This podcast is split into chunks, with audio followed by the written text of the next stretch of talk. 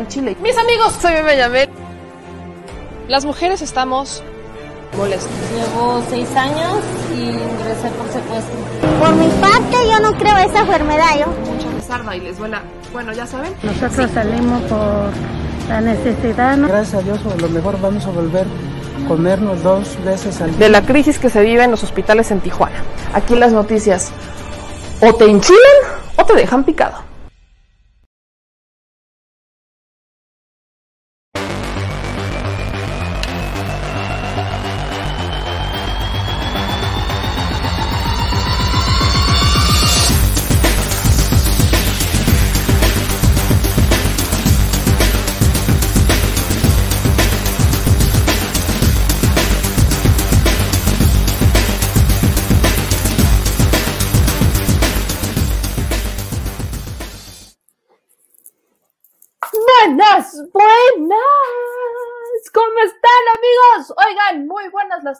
Mejores las pasen. Aquí anda el chino despeinado en la locura, pero con una información que, ¿cómo les explico?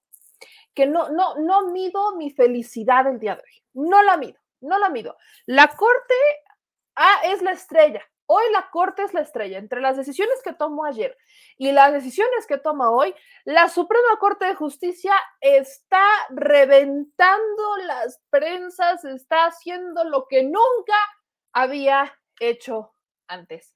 Primero, obviamente, yo sé que para muchos es molesto que se hable sobre la despenalización, la descriminalización del aborto y que ahora obliguen a los eh, distintos congresos a actuar en consecuencia, o sea, legislar eh, lo que tengan que legislar para descriminalizarlo, sino que hoy la Suprema Corte de Justicia de la Nación, déjenme, se la pongo de esta manera, tumba la ley Chayote.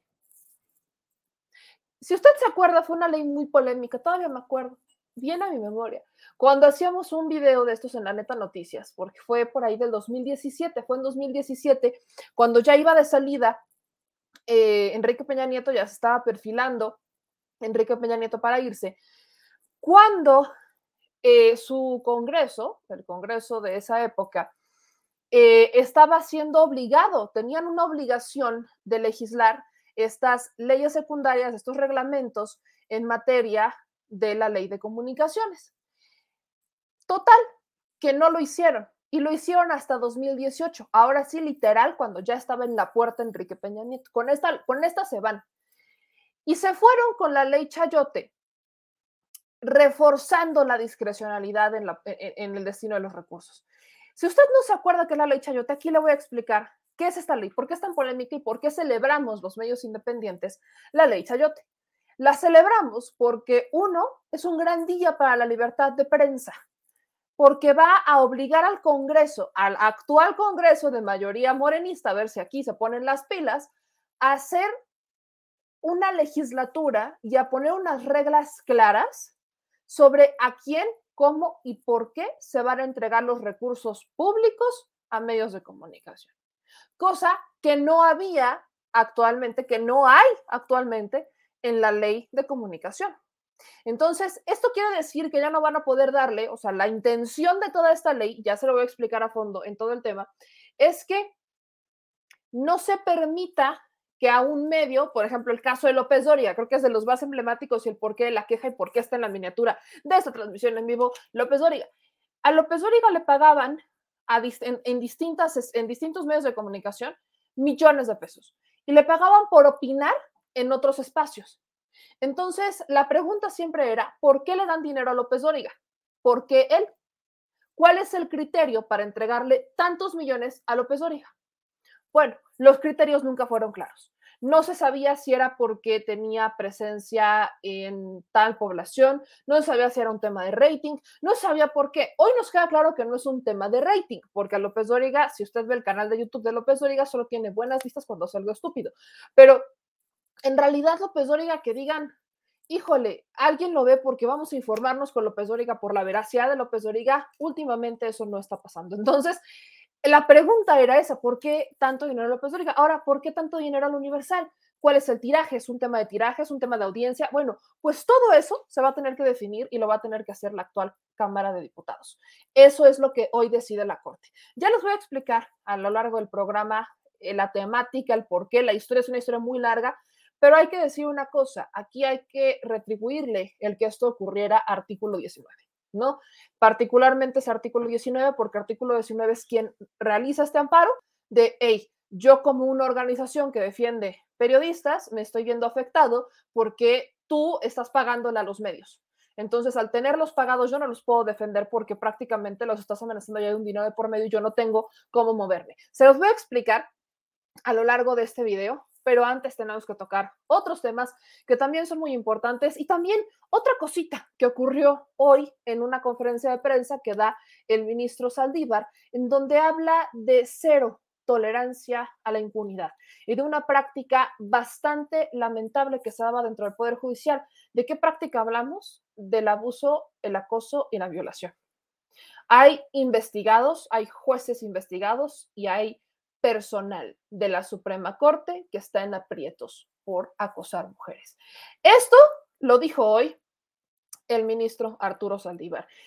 Así que de esto y más noticias, incluyendo la línea 12 en la Ciudad de México, incluyendo dos notas que sacamos el día de hoy en The Mexico News, información muy importante para la gente de Hidalgo y de Tula, es lo que verán en este programa. Échenme la mano compartiendo la transmisión. Esta es la parte importante porque ya les medio adelanté de qué va a ir el programa el día de hoy. Ya les medio dije, estamos muy contentos porque es la primera vez que estamos transmitiendo por Twitch, aunque tenemos solo dos espectadores, pero gracias a los dos fieles y creo que uno de ellos es el productor.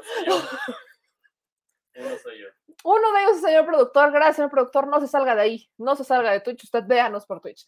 Gracias a los que están ya. Ya somos tres en Twitch. Eso es todo. Ya somos tres en Twitch. Eh, también ya podemos transmitir por, Perico, por Periscope, pero eh, queremos hacer algo distinto en Periscope. No sé qué, pero ya les avisaré que estaremos haciendo por Periscope. Lo importante es que aquí están, así que cáiganse con los likes. Esta parte es muy importante. Manitas arriba suscríbanse y activen la campana. Ya se soltó la lluvia, pero eh, juro, debo decir, voy a hacer un breaking. Juro, señor productor, que estaba yo pensando que dejaste, o sea, que jalaste la cadena y que se estaba yendo el agua. Eso es lo que vino a mi mente. No, sí se fue el agua. O sea, sí sé que se fue, pero pensé que no se había, que estaba trabado, pues. Eso es lo que pensé. Ahorita que, ahorita que me asomé por la ventana y vi que estaba un diluvio, hay que recordar que abrí las ventanas, señor productor que están abiertas, están abiertas porque aquí hace calor. Si me puede echar la mano, si no, nos vamos a inundar, nos vamos a inundar en un sexto piso. Pero bueno, Amigos, gracias a todas y a todos los que nos están aquí compartiendo, que se suman a esta plática, esta dinámica de explicación, de interacción, que es entretenido, al menos eso buscamos, que sea entretenido y que entiendan la política y los asuntos eh, de interés público de una manera distinta. Ese es el objetivo. Así que cáiganle con las manitas arriba, suscríbanse a nuestros canales y activen la campanita. Oigan, si ustedes nos ven en Facebook, les quiero pedir un favor bien grande. Facebook está limitando la distribución de nuestros contenidos y de hecho ha puesto en riesgo la publicación de nuestra página por un asunto de diciembre. Estamos justo en vías de resolver el tema, pero yo sí les voy a pedir que si usted nos está viendo en Facebook, nos ayude a que, aunque Facebook no le avise o aunque Facebook no le notifique, que usted nos busque en Facebook. Acuérdense que nos encuentra como Meme Yamel. Tenemos una página alternativa que ya está a crecimiento, que es al Chile con Meme Yamel, para pues ahí hacer el quite con esta información pero yo sí les quiero pedir que nos vayan echando la mano un poquito por allá, porque andamos, andamos un poco apretados, sobre todo en Facebook, que las cosas se ponen complicadillas. Pero bueno, ya que están ahí, gracias también a los que nos siguen en Instagram, como arroba ya nos comprometimos al menos a hacer un Instagram Live todas las semanas, eh, vamos uno por semana, y también a los que nos siguen en Twitter como arroba meme.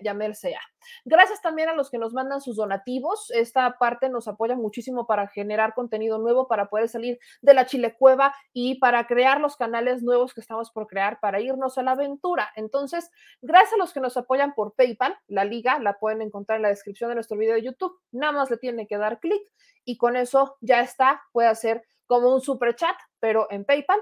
Y para los que nos están viendo y dicen es que a mí no me gusta eso de, de las cosas digitales, del hombre blanco, diría mi mamá, está nuestro número de tarjeta Banamex. Si nos están escuchando por Spotify o por Apple Podcast, se lo dicto con mi voz de triciclo descompuesto. 4766 8415 9203 08 97. Así es como usted puede hacer un depósito en establecimientos que se lo permitan. Ya no es eh, estos que eran del diablo, esos ya no, o sea, los del Oxxo ya no se lo van a permitir, pero sí hay farmacias, hay, hay otras tiendas, están también las aplicaciones móviles de aquellos cuentavientes de Banamex y también a través de los cajeros. Ahí es meramente en efectivo, sobre todo para aquellos que nos dicen, es que yo quiero aportar mi granito de arena, pues se le agradece muchísimo. Y bueno, saludo a los que andan por acá, dice Leticia, meme es lo que hago, buscarte y diario lo hago desde que Facebook no me notifica. Pues muchas gracias Leticia por estar tan comprometida con nosotros y con nuestro Facebook. Dice Gloria Contreras Guizar, pidiendo lana, ¿por qué no trabajan de verdad? ¿Por qué no escribes bien, Gloria? Esa sería la pregunta que yo tengo para ti. ¿Quieres ir a terapia? Con todo gusto. Pero fíjate, Gloria, que sí trabajamos, trabajamos tanto como trabajan o incluso más que como trabajan algunos periodistas del Universal o como trabajan algunos comunicadores. Y si ellos ganan, ¿por qué nosotros no? Cuéntame, Gloria, ¿tienes algún problema en casa? ¿Todo bien en casa? Espero que sí. Nemida dice, ya compartí por Facebook, no tengo Twitter, no hay bronca, pero muchas gracias. Claudia Mesa dice, aquí estamos, es un placer verte y escuchar tu programa.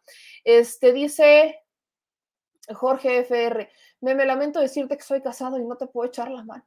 No, pues está bien, no, pues está bien. Yo, ¿quién está hablando de solteros o casados? ¿Eso qué? No, pues felicidades, salúdeme a su esposa y sea fiel a su esposa. Este, dice Antonio, ya te di like, mi madre. Oh, muchas gracias, Antonio, muchas, muchas gracias. Este, dicen acá en sus comentarios, meme, ya no te he visto en Sin Censura, pues salgo todas las mañanas, básicamente a las 10 de la mañana, ahí me van a encontrar. Hemos tenido muchos problemas con la señal en Sin Censura, lamentablemente. Entonces, bueno, aquí estamos. Gorgonio, yo igual me, a veces no me llegan las notificaciones, pero te busco. Raúl MG nos manda saludos desde Dallas, Texas. Eh, Alejandro Demont, mi papá no me dio permiso, pero muchas gracias. Bueno, vamos a entrar con la información. Quiero empezar justo con lo de Tula. Esta información es importante. Si usted vive en Hidalgo, si usted está cerca de Tula o si usted conoce a alguien que vive allá o simplemente vive en México, le quiero pedir que por favor nos ayude a compartir la información que le voy a dar en este momento, porque las cosas se han puesto peores de lo que ya estaban. Eh, Lamentablemente, mis amigos, uno pensaría que después del, desbordamiento del río Tula y después del sismo, las cosas ya habrían pasado y bueno, lamentablemente no es así. Eh, el día de hoy hemos de hecho buscado al gobernador Fayad, no se le, se le ha complicado darnos entrevista porque tenía, se juntaba mucho una conferencia de prensa que daba con los recorridos que está haciendo en este horario, pero esperemos tenerlo mañana, a ver si es posible o dentro de estos días, para que nos dé cuentas de lo que está pasando en Hidalgo, sin politizar, pero creo que es importante que hablemos de lo que está pasando en Hidalgo. Tenemos el último reporte de Conagua y es que Conagua está atendiendo afectaciones en Hidalgo, las presas están operando normalmente y con seguridad estructural e hidráulica. No hay un daño, quiero actualizar esto, la presa Dancho no presenta daños en su infraestructura y opera adecuadamente. El director general de la Comisión Nacional del Agua, Germán Arturo Martínez Santoyo, eh, realizó un recorrido por Tula Hidalgo junto al gobernador de la entidad. Ahora, eh, se ha puntualizado que pues, las, las, abundantes lluvias llenaron por completo las presas, los envases están llenos, lo cual incluso aquí lo que están diciendo es que estaban en niveles bajos debido a la sequía, o sea, no estaban en niveles altos como para decir, bueno, es que no las este, dejaron, no dejaron fluir el, el agua de las presas y dejaron que se llenara, están informando que estaban en niveles muy bajos, pero que con las altas lluvias se llenaron y están a tope. Eh, esta presa de las que le hablo, que está localizada en Gilotepec, en el Estado de México, está al tope, pero dice que no presenta daños ni en la infraestructura y se encuentra vertiendo 50 metros cúbicos por segundo, conforme a su diseño estructural, descargando hacia el río Tlautla, que es afluente del río Tula. Ante el incremento en el nivel del río Tula, la situación de las presas y los pronósticos de las lluvias, se informó las autoridades estatales municipales de protección civil que es momento de tomar las medidas de prevención necesarias que emitan alertamientos correspondientes a la población para salvaguardar su identidad. Entonces, ¿cuál es la situación en Hidalgo? Las presas están a tope, si están operando como deben de operar, están vertiendo 50 metros cúbicos por segundo conforme a su diseño estructural, descargando hacia el río Tlautla, que es el afluente del río Tula, pero es momento de que la gente tome precauciones.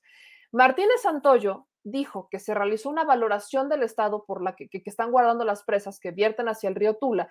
Y en el caso de la presa Requena, por la mañana se encontraba arriba del 100% de su capacidad.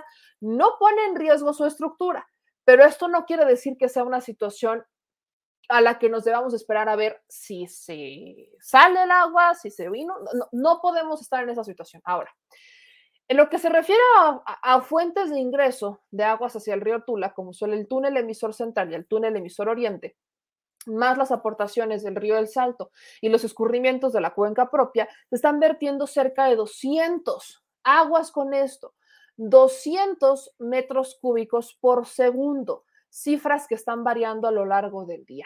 Entonces, ¿cuál es el llamado acá? No nos podemos esperar, no nos quedemos con es que a ver si se inunda o a ver si no se inunda, porque todo puede pasar, sino que es un llamado a la población de estar informados y de evacuar. Entonces, las cosas se han puesto complicadas en el estado de Hidalgo. Les quiero compartir justamente las imágenes que tenemos sobre las presas para que vean lo complejo de la situación que se está viviendo, particularmente para que lo vean gráficamente. Ahí están las imágenes. La presa, la presa de aquí de, de Tepeji, por favor, ya está su máxima capacidad. Por favor de, de salirse todos los que viven ahí en las en las orillas del canal, del río de Cruz Azul, por favor sálganse, sí se está desbordando, no se está reventando, pero sí se está, este, sí es algo impresionante de que está saliendo el agua, por favor retírense, estamos a tiempo de evitar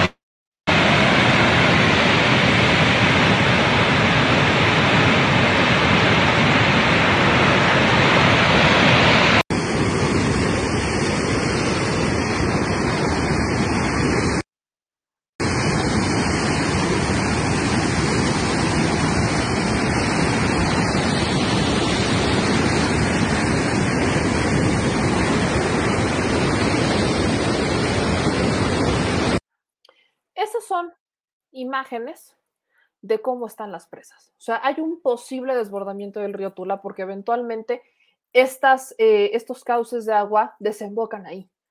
Eh, ahí está el tema, ¿no? No podemos quedarnos con el por si sí o por si no. Y por esa situación, los militares saben que hay un desplegado ya de militares, está, se activó el plan DN3 en el estado de Hidalgo, particularmente en Tula, donde la situación es más complicada. Este, estamos viendo que la gente no se quiere salir de sus casas. Es el problema. Entonces, los militares, los que están ahí, desde, desde ayer están o desde antier. No, está desde ayer en la mañana, ¿no? Está desde ayer en la mañana. Está desde ayer en la mañana ya los militares, el plan DN3, ya como el, desplegado completo en, en Tula. Lamentablemente hay gente que no se quiere salir. Estas son algunas imágenes de cómo están los militares hablándole a la gente, buscando, exhortándolos a tomen las precauciones necesarias, por favor, sálganse. Eh, aquí hay, ah, vamos a disponer todo lo que tengamos que disponer para que ustedes estén a salvo.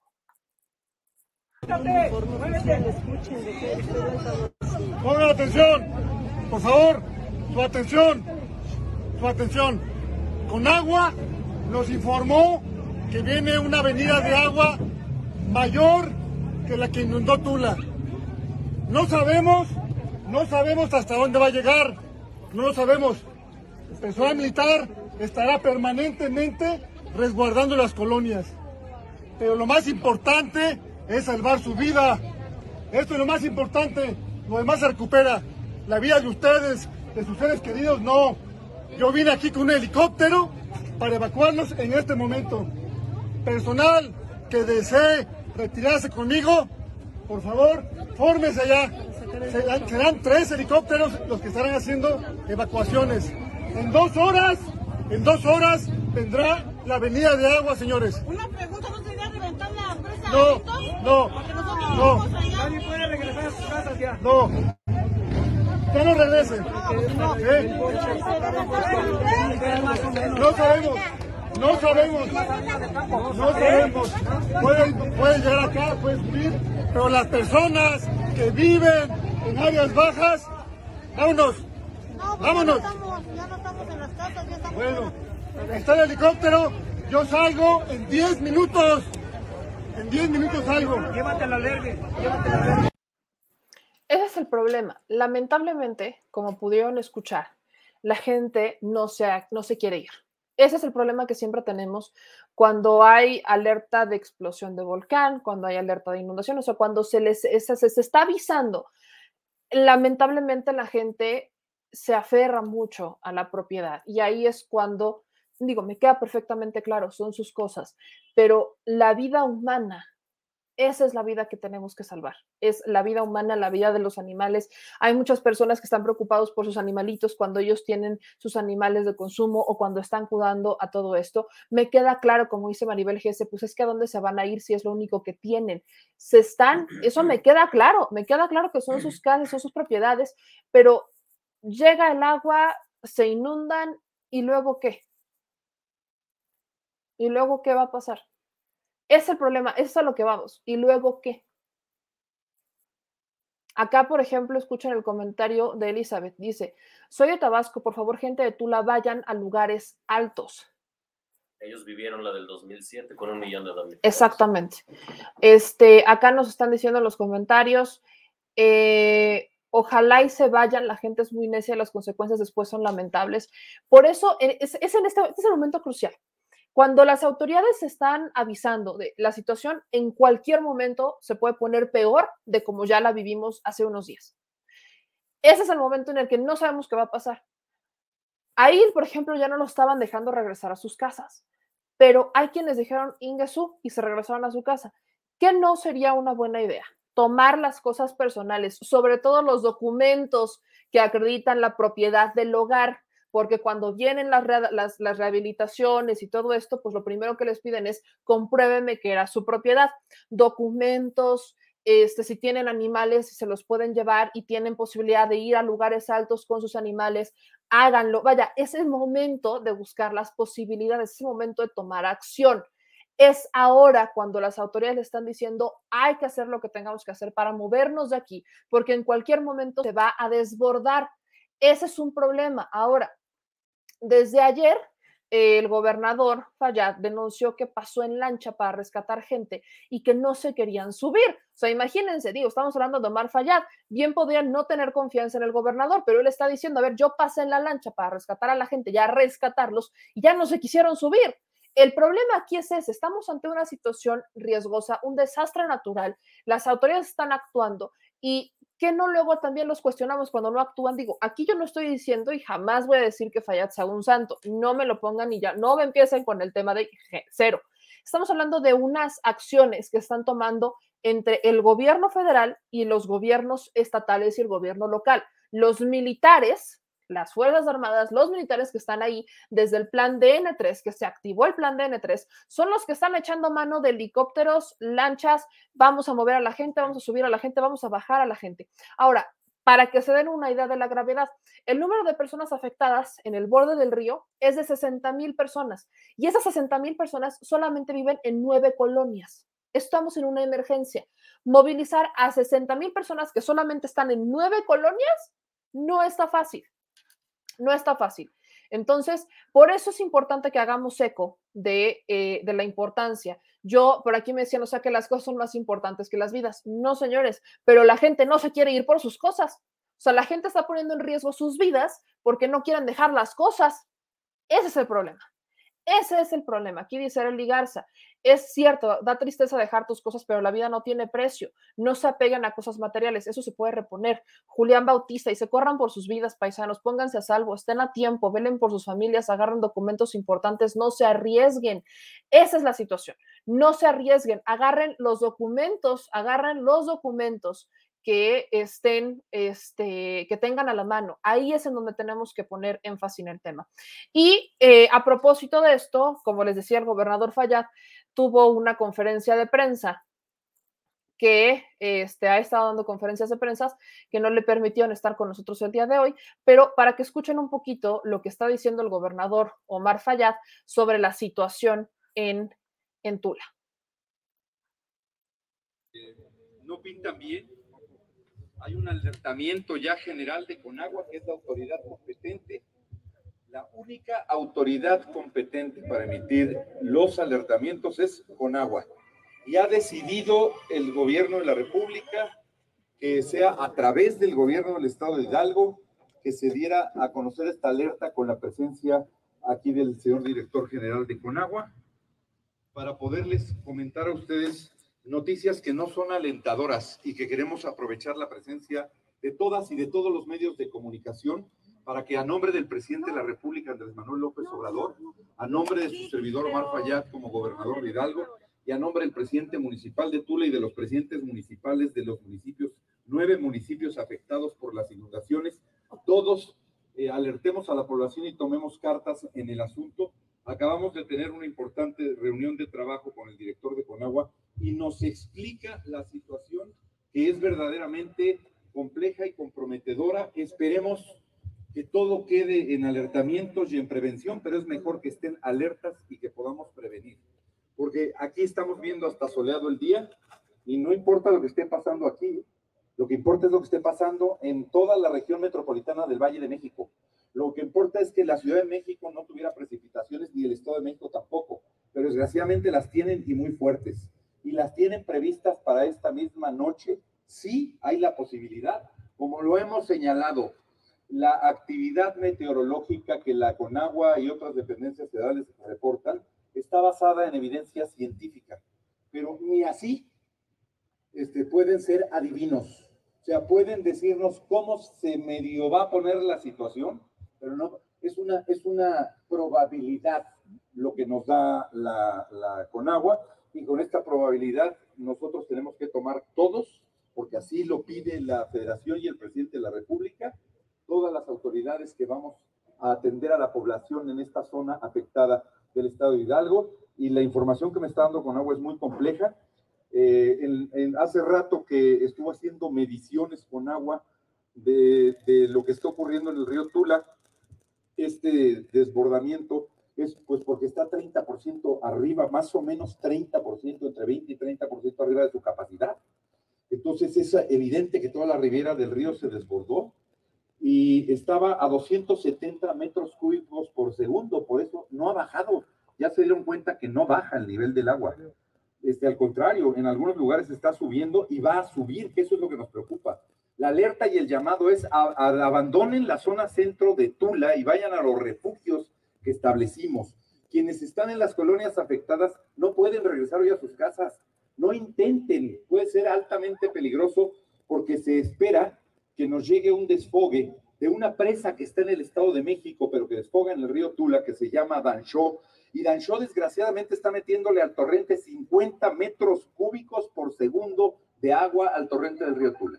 Esto puede llegar a significar, junto con las lluvias que se den en la noche, quizá la misma o más agua de la que recibimos ayer y antier. No lo sabemos, pero no vamos a esperar a descubrir si va a ser más o va a ser menos. La recomendación general es toda la gente en las zonas afectadas no regrese, permanezcan en los albergues, contacten al personal de la federación, de la presidencia municipal, del gobierno del estado de Hidalgo, contacten al ejército mexicano, a la Guardia Nacional, al Instituto Mexicano del Seguro Social, a todos sus presidentes municipales.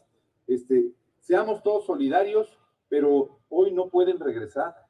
Necesitamos que a través de los medios de comunicación se haga este llamado a la población porque sí, sí nos preocupa, porque solo se está tomando en cuenta para el análisis que ya me da el señor director general de la Conagua, 270 metros cúbicos en, en la velocidad del caudal que recibe el río Tula a esta altura, a la altura de Tula exactamente, pues nos preocupa porque hay una parte de este río que puede recibir del, transmisor, eh, del túnel emisor eh, del centro, hay dos túneles emisores, ustedes recordarán que eh, hace no mucho con el presidente López Obrador inauguramos el emisor Oriente. Bueno, el emisor Centro y el emisor Oriente sacan las aguas negras del valle de, del, del, valle de la Ciudad de México sacan las aguas negras y las traen para acá. Entonces, imagínense este caudal de 50 metros cúbicos extras que nos va a mandar la presa, presa Dancho del Estado de México porque la tienen que desfogar. Y se está haciendo con cuidado, con agua abre y cierra llaves con cuidado, no se hace indiscriminadamente, sabiendo las afectaciones que pueden tener. Han tenido controlada la requena con todo y que está 35% arriba. O sea, en el caso de requena está un 35% por encima de su capacidad máxima, está al 135%.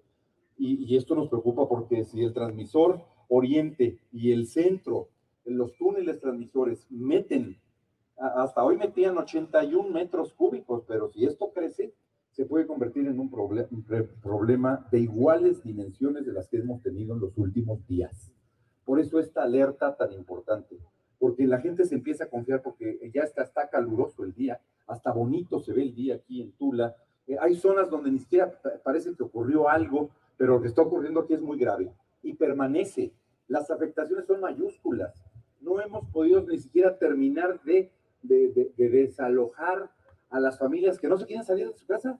Ustedes ya vieron que personalmente fui con lancha, fui con un camión de la Conagua, de estos gigantescos que nos han puesto a la disposición aquí, y le hablo a la gente que esté en las azoteas de sus casas y les pregunto si necesitan algo, me dicen que no. Que si quieren agua, me dicen que tienen. Que si querían comida, les llevamos comida, que tienen comida, y cuando los invito a que se vengan al albergue dicen que no, que mejor se quedan a cuidar sus pertenencias y su casa, pero eso les puede costar la vida. Es mejor que tomen bolsas de plástico, tomen los documentos más importantes donde no se les vayan a dañar y evacúen sus domicilios porque el nivel del agua puede regresar al nivel del momento más crítico del día de ayer en la madrugada. Y eso sí es grave. Entonces quiero hacer este llamado a la ciudadanía a través de todos ustedes los medios de comunicación este, para hacer este alertamiento general, eh, información que proviene de la Conagua. La presa Dancho se ubica en Gilotepec, Estado de México. Está evacuando un excedente líquido que se va a dirigir directo al río Tula con la posibilidad de precipitaciones. Nos puede traer eh, eh, una situación muy similar a la del lunes.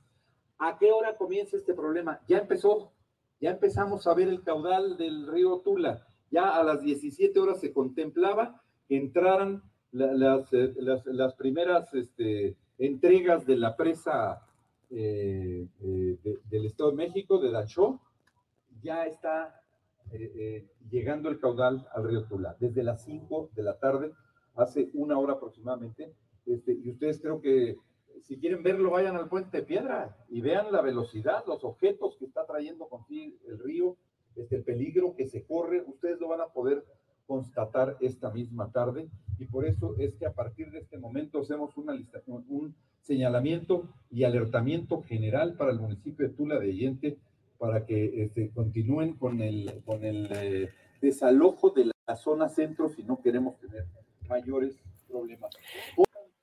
La información es clara y, se los digo con toda honestidad y con toda claridad. Esto no se trata, como dice Julio César, de Omar Fayad, de si está trabajando, de si dejó la mansión, no dejó la mansión, de si los hijos, de si la esposa. Eso no tiene nada que ver ahorita de Omar Fayad. Cero, ¿eh? Estamos hablando de una emergencia. No podemos predecir con exactitud si se va a desbordar o no el río. No podemos, porque no sabemos, aunque hay pronósticos de lluvia, no sabemos si efectivamente va a llover, cuánto va a llover o cuánto no va a llover. Ese es el punto. Ese es el punto particular de lo que estamos mencionando, para que me entiendan. Aquí en la Ciudad de México acaba de llover, llovió horrible y ya terminó. O sea, no, no duró más de 20 minutos la lluvia. No sabemos cuánto vaya a afectar si esta lluvia se vio también en el Estado de México, si va a afectar a las presas que están de ese lado, que son eventualmente las que desbordan en el río Tula. No sabemos. Ese es el problema. Entonces, por eso le pedimos a la gente, por eso le pedimos a la audiencia que entiendan no es un tema del el gobernador del estado, está trabajando, es su chamba, es lo que le toca.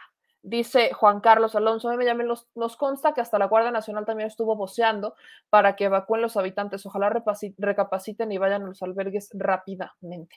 Por eso se les pide mucho, agarren los documentos más importantes, sobre todo pensemos a futuro. Si llegara a pasar una desgracia, que ni Dios la mande, yo lo digo así, ahora sí que toco madera, Si llegara a pasar una desgracia y se implementan estos planes para rehabilitar las casas, recuperarlos, e, etcétera, etcétera, etcétera, normalmente, digo, es lo más lógico, le van a pedir documentos que acrediten que la propiedad es suya. E, eso es lo primero que le van a pedir para poderle rehabilitar la casa, mandarle los enseres domésticos, le van a pedir, o sea, acredítame que es tu casa. Entonces, por eso es importante que estemos pendientes de la información, que la compartamos y que recapacitemos. Las cosas materiales, las cosas materiales son completamente recuperables. Las vidas humanas y animales, porque también eh, el tema de los animales es importante, son las que hay que resguardar.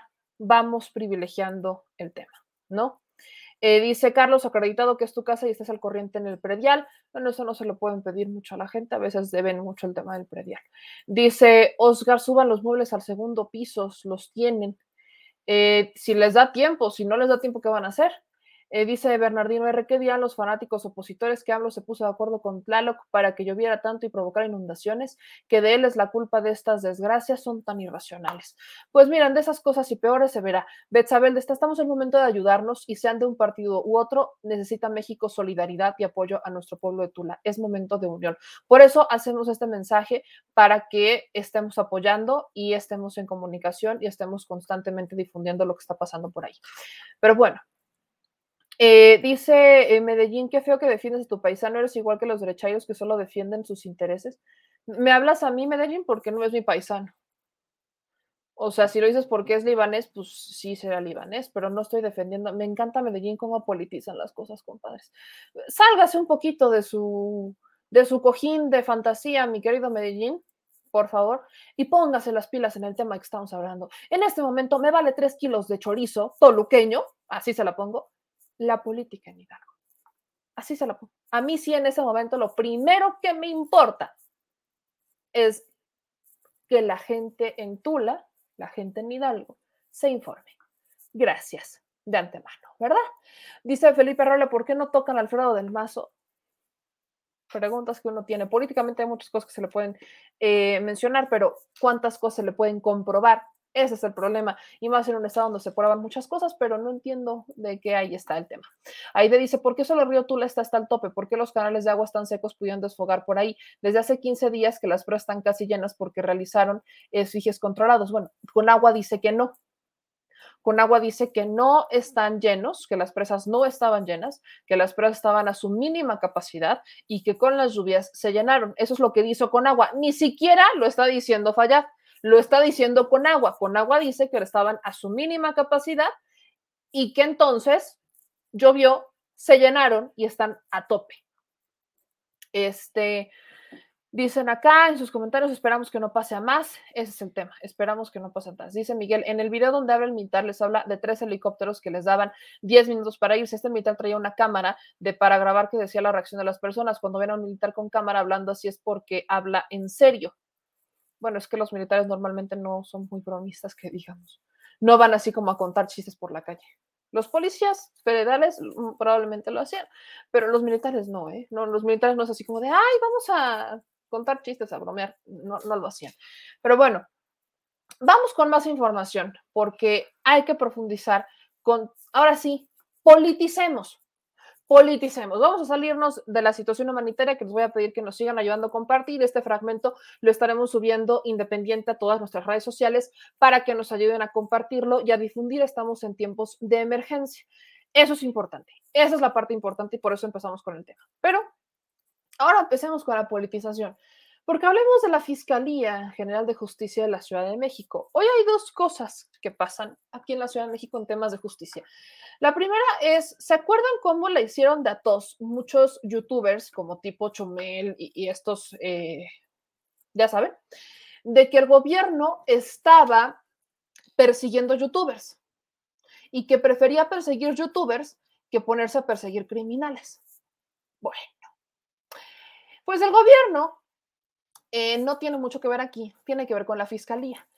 ¿Se acuerdan del youtuber Rix? Sí, se acuerdan todos de Rix, ¿verdad?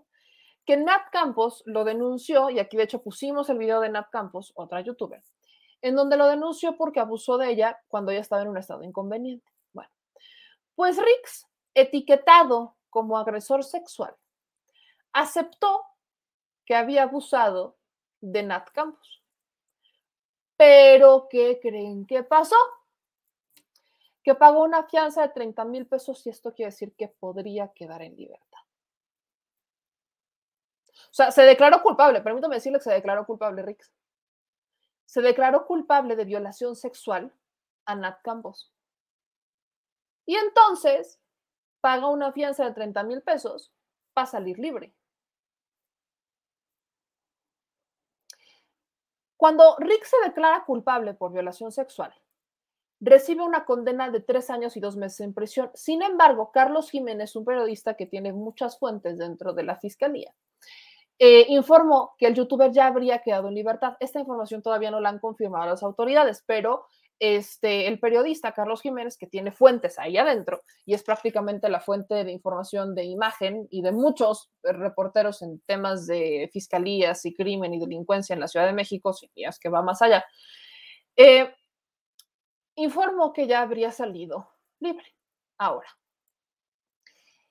aunque la Fiscalía General de Justicia de la Ciudad de México evitó dar mayor detalles, en su comunicado informó que Rix pudo salir de prisión gracias a un proceso abreviado. Carlos Jiménez informó en exclusiva que para sustituir la condena del influencer se le pidió una fianza de 30 mil pesos y seguir ciertas condiciones. Ricardo González, Rix, no podrá acercarse a Nat Campos, tiene que pagar la reparación del daño y será registrado como agresor sexual. La Fiscalía General de Justicia de la Ciudad de México informó que los conceptos exteriores se dieron por satisfechos ante la víctima, por lo que el proceso abreviado pudo darle su libertad a Rix. O sea, que Nat Campos estuvo de acuerdo. Es el punto. Entonces, a ver, aquí entra la dinámica en donde pues Nat estuvo de acuerdo con esas condiciones, Rix acepta que la violó, entraron a un proceso, un proceso abreviado, paga 30 mil pesos, la reparación del daño, no se puede acercar a Nat Campos y queda en libertad. Y aparte va a ser este, registrado como este, agresor sexual. Bueno, la pregunta aquí del millón es, ¿aprendió la lección? ¿Qué no se supone que estábamos esperando penas más duras para los violadores? No sé, yo me quedé en esa. Yo me quedé en que estábamos esperando penas más duras para los violadores. Porque eso, vaya, yo no sé, desconozco si habría aprendido la lección, si habría entendido de qué estamos hablando, no, no sé. Y la preocupación del no sé si aprendió la lección me lleva a pensar de, ok, él no se puede acercar a Nat Campos, pero ¿y a otras mujeres? O sea, se ha denunciado y se ha mencionado en más de una ocasión que Ricardo González, o sea, Rix, había sido agresor sexual. O sea, Nat Campos hizo la denuncia, esto fue muy viral, fue muy público. Y al final, con todo y todo, él estaba libre hasta que lo detienen tras que se hace la denuncia formal y todo el tema. Y ahora sale en libertad tras haberse declarado culpable. Siempre tengo la pregunta de, ¿dónde vamos a parar con esto? No estábamos buscando que eh, pues, tuvieran penas más graves sin derecho a fianza. O sea, una cosa es reparar el daño, eso es una cosa que está en la ley, validísimo. Otra cosa es servicio social, si quieren, qué padre. Pero cuando hablamos de violadores, en el Congreso, si no estoy mal, es el senador Alejandro Armenta quien propuso en la Cámara Alta castración química para los violadores. O sea, estamos en esta dinámica de denunciar, de denunciar y de pedir penas más grandes. Aquí bien me lo dice Ameneiro, no, no estoy hablando, y vaya, me queda claro que Nat estuvo de acuerdo, no es como que podamos hacer mucho, pero pues ella, si ella estuvo de acuerdo, ok, está bien, pero que no estamos, que no, que no la lucha feminista, que no la lucha por la justicia, que no parte de la lucha es penas más duras. ¿Se imaginan un violador algo mucho más grave que Rix? Que diga y que vea ese antecedente y que diga, vaya, si entra un proceso abreviado, voy a salir libre, pago la fianza y solo tengo que pagar la reparación del daño, jalo. Ese es mi problema con estas penas, de que sean penas tan tan libres, porque a gente que tiene la posibilidad de salir libre va a aceptar lo que quiera con tal de estar fuera de prisión. la gente que tiene, las personas que tienen los recursos para hacer la reparación del daño, van a poder hacerlo, van a poder salir en libertad y, luego qué? Esa es la pregunta que yo me hago en este tema. Pero bueno, creo sé que es una pregunta que quedará en el aire, ¿verdad? Pero bueno. Ahora, bien lo dice Samuel Tobar y va más allá, o sea, dejando el caso de Nat Campos. ¿Qué pasa? Y se acordarán también de casos en donde las autoridades, ahí fue por omisiones de las autoridades, dejan en libertad a personas denunciadas por violación intrafamiliar, por violencia intrafamiliar, por golpear a sus esposas, por, golpear a las novias, y cuando salen en libertad las matan. Es lo, eso es lo peor que puede pasar. Aunque no se pueda acercar, bien pueden mandar a alguien a que lo haga. Eso, vaya, eso también puede pasar dentro de prisión. O él mismo en otro perímetro. O sea, estamos en un escenario complejo en donde yo sí exigiría penas más graves para los violadores, para que esto sienta un precedente y que aquellas personas que osen nada más a pensar en la posibilidad de abusar de alguien, de una mujer, de un niño, de un animal, de un abuelito, de una abuelita, de, de un hombre incluso, tengan claro que van a pagar. Ahí hay un gran problema con la justicia en México. Pero bueno, este es uno de los temas. Nat Campos es uno de los temas. Pero el otro tema tiene que ver con la línea 12 y es que la Fiscalía General de Justicia de la Ciudad de México ya habló sobre el tema de la línea 12. ¿Quieres saber qué dijeron? Inalex sale, cuenta hasta 10, ahí le va. Tardes. Agradecemos su presencia a este mensaje a medios ofrecido por el maestro Ulises Lara López, coordinador de asesores y vocero de la Fiscalía General de Justicia de la Ciudad de México, quien hace uso de la palabra. Buenas tardes. Agradecemos su presencia a este mensaje a medios. La Fiscalía General de Justicia de, Ciudad, de la Ciudad de México informa que, en cumplimiento a su obligación constitucional de procurar justicia a través de la investigación penal y la revelación pública de la verdad, próximamente dará a conocer de manera abierta un informe pormenorizado de los resultados de la investigación realizada de manera científica, profesional, seria y responsable con motivo del colapso ocurrido en el tramo Olivos-Tezonco de la línea 12 del sistema de transporte colectivo Metro, una vez que haya sido concluida en su totalidad. Tras los hechos, las coordinaciones generales de investigación forense y servicios periciales, de investigación territorial y de asesores se dieron a la tarea de abordar todas las líneas de investigación posibles para formular la teoría del caso por los delitos de homicidio, lesiones y daño en la propiedad. En ese sentido, el peristaje es un instrumento con base científica que abarca un extenso y exhaustivo trabajo que cumple con todos los requerimientos judiciales, metodológicos y certificados para conocer la verdad de los hechos, tal cual nos comprometimos en su momento a informarlo. Asimismo, la Fiscalía conformó un equipo profesional de judicializadores que ha avanzado en el estudio de la información documental y la legislación vigente. Todo ello con el propósito de obtener la reparación integral del daño para las víctimas directas e indirectas, además de garantizar la no repetición de hechos tan lamentables como los ocurridos la noche del 3 de mayo de este año. Sobre este particular, la Fiscalía ha atendido, en apego a su mandato constitucional, desde los primeros momentos de ocurrido el colapso, tanto lo relacionado con las personas que perdieron la vida como con aquellas que sufrieron diversas lesiones, independientemente de su gravedad, quienes son atendidas por un equipo multidisciplinario de especialistas conformado principalmente por trabajadores sociales, psicólogos y ministerios públicos. De igual manera, no omitimos señalar que a fin de garantizar una absoluta transparencia en la realización de los dictámenes correspondientes, esta Fiscalía recopiló todas las muestras necesarias y ha realizado un trabajo muy cuidadoso con lo relacionado a las cadenas de custodia de todas y cada una de las evidencias que obran en poder del Ministerio Público, incluidos todos los materiales trasladados a los talleres de Tláhuac, mismos que fueron removidos del lugar de los hechos por la peligrosidad que representaban dada la sismicidad de la ciudad, situación que confirmamos el día de ayer. Una vez que fue dado a conocer el informe entregado por la empresa DNB, lo tomaremos en cuenta con la finalidad de allegarnos de la mayor cantidad de elementos posibles en la integración de la indagatoria. Queremos reiterarles el derecho a la verdad, tanto para las víctimas directas e indirectas, así como a la sociedad y en su conjunto en la Ciudad de México, es nuestra obligación. Al margen de la ley nada, por encima de la ley nadie. Muchas gracias. Y pues bueno, ¿qué es lo que dijo el vocero de la Fiscalía? Dijo el vocero de la Fiscalía General de Justicia de la Ciudad de México que próximamente van a entregar su dictamen.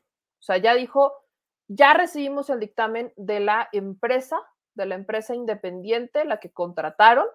Esa es, órale, ya, ya lo tenemos, lo vamos a tomar en cuenta pero ya viene el nuestro, o sea, nada más fue común, ya viene el nuestro. Y los delitos, pues no son delitos menores, ¿no? Entonces, estamos en espera de que llegue este informe ya de la Fiscalía, porque será el informe de la Fiscalía el que eventualmente persiga a los responsables y los meta a prisión. Eso es lo que se está buscando, que sea ahí en donde esté, donde van a dar con los responsables, quiénes van a ser los responsables y la responsabilidad que se les va a acreditar, cuál va a ser. Entonces, ahí es donde está la importancia de avisarles que ya viene. No dijeron cuándo, así que estamos como, ya nos avisaron que vienen, pero no nos dijeron cuándo, el informe de la Fiscalía sobre el dictamen de la línea 12. Carlos dice, la línea 12 dice que fueron los pernos, los tiponquitos que sujetan las, que sujetan las ballenas olosas porque las instalaron mal o bien las herramientas que usaron no eran de la potencia adecuada. Esa es parte del estudio, pero también hay una, la última que entregaron ya habla del mantenimiento.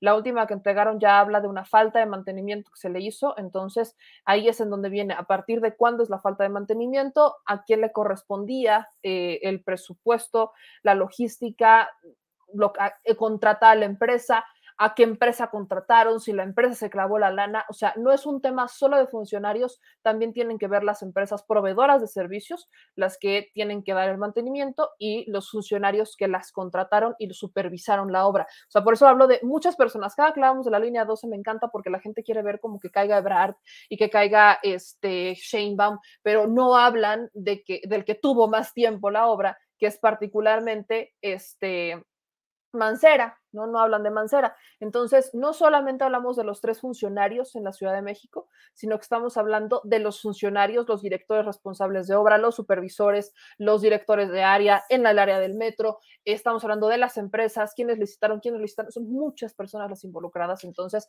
será el informe que entregue la Fiscalía próximamente quien determine quiénes son los responsables y cuáles son los delitos que se les van a imputar. Pero bueno, ahora vamos a entrar, ahora sí, con el tema sobre ah, la justicia o justicia divina.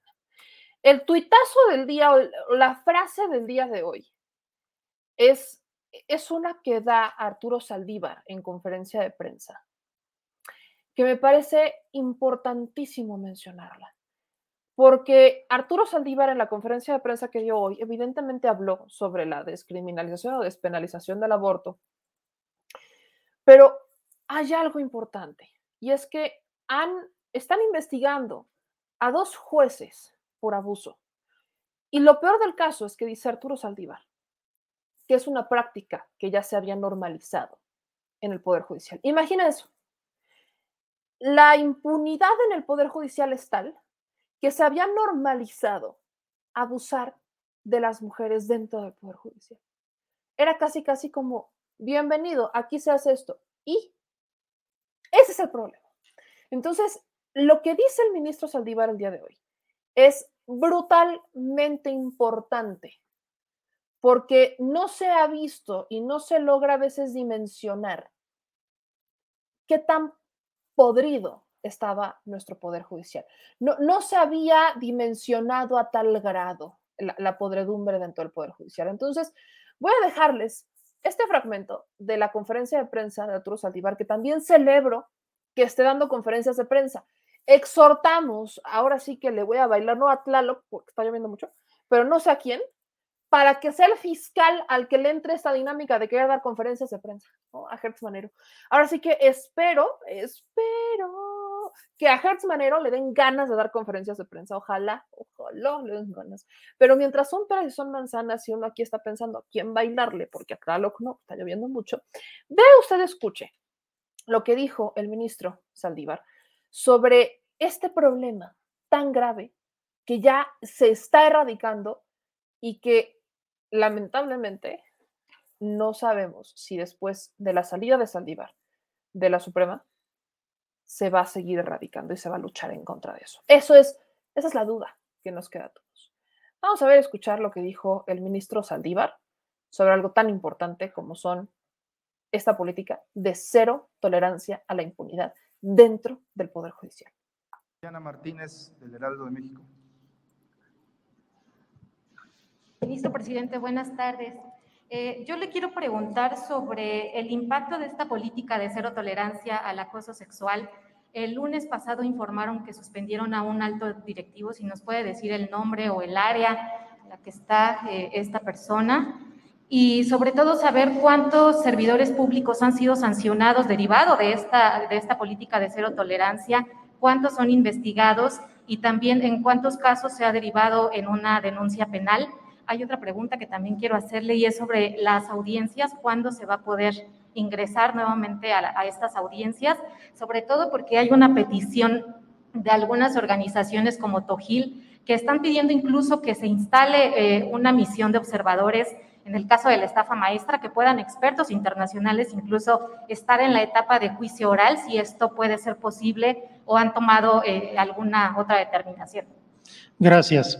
Eh, primera, eh, primeramente sobre esta cuestión, nosotros estamos siendo muy responsables con el tema de el protocolo sanitario. Eh, afortunadamente no hemos tenido una escalada de contagios en el Poder Judicial Federal y seguiremos cuidando a la gente, a nuestros servidores públicos y también al público usuario. No se ha afectado en lo más mínimo la transparencia, se ha estado informando eh, oportunamente, de tal suerte que eh, se abrirán al público las audiencias cuando sea oportuno hacerlo. Ahora, en cuanto al tema de acoso sexual, creo que hay que ver dos aspectos. Un aspecto, la denuncia. A partir de que yo llego a la presidencia de la Corte y del Consejo, las mujeres del Poder Judicial empiezan a confiar en que habrá sanciones y las denuncias crecen exponencialmente. Estamos generando en materia de sanciones e investigaciones, eh, hoy están abiertas más, más de 50, y ya se han tomado sanciones muy importantes. Hemos destituido jueces, magistrados, secretarios, y hay ahora tres jueces eh, suspendidos eh, precisamente por investigaciones de acoso sexual. Pero más que la sanción, ya vi que viene la segunda parte, lo que a nosotros nos importa es cambiar la cultura, generar ambientes donde no se propicie el acoso, donde el acoso ya no forme parte de esa cultura, las mujeres se sientan en confianza. Y desde que estamos teniendo resultados y sanciones, el acoso ha bajado considerablemente en el Poder Judicial. Yo creo que en los próximos meses seguiremos con una tendencia a la reducción en las denuncias porque los casos habrán bajado considerablemente. Y muchos de los temas que se han sancionado son acosos que se venían dando en épocas anteriores. Hay dos casos de dos juzgadores federales donde prácticamente tenían años violando trabajadoras en el Poder Judicial y nadie hacía nada. Ahorita están en investigación, están suspendidos, pero espero que una vez que se agote el procedimiento se tomen sanciones ejemplares como las que ya hemos tomado hemos destituido e inhabilitado a jueces y a magistrados por estas conductas que me parecen inadmisibles. Entonces, buscamos, por un lado, prevenir. ¿Y prevenir cómo se previene? Generando ambientes y cambio de cultura. Y después sancionar y perseguir. Y cómo se persigue, no solo investigando, sino cuidando y acompañando a las víctimas. Eso es lo que estamos haciendo. Muchas gracias. Muchas gracias.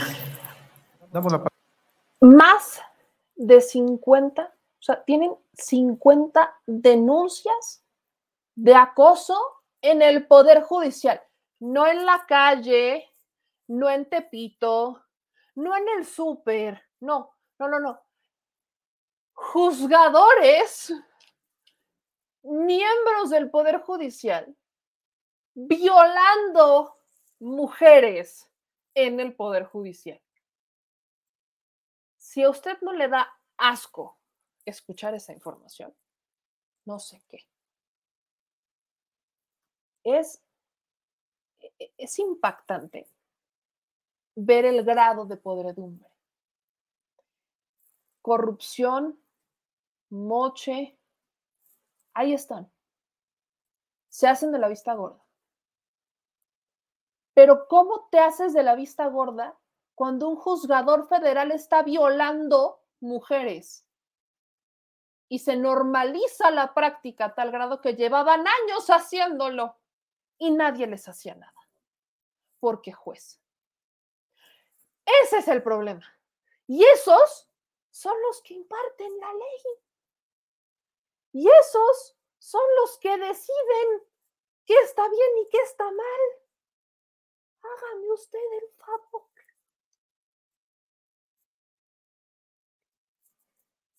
O sea, habla de dos. Aquí habla de dos casos en particulares, de dos juzgadores federales que ya fueron cesados y están siendo investigados, pero espera que sea un tema definitivo y que eventualmente la ruta de la justicia siga el camino, sin importar si es juez, si es hijo de Chana o hijo de Perengana, no, no me interesa. Violaste a una mujer, güey, te vas al bote. Y viene la investigación y que se desahogue la investigación que se tenga que desahogar. No me importa si eres juez de circuito, si eres juzgador no me interesa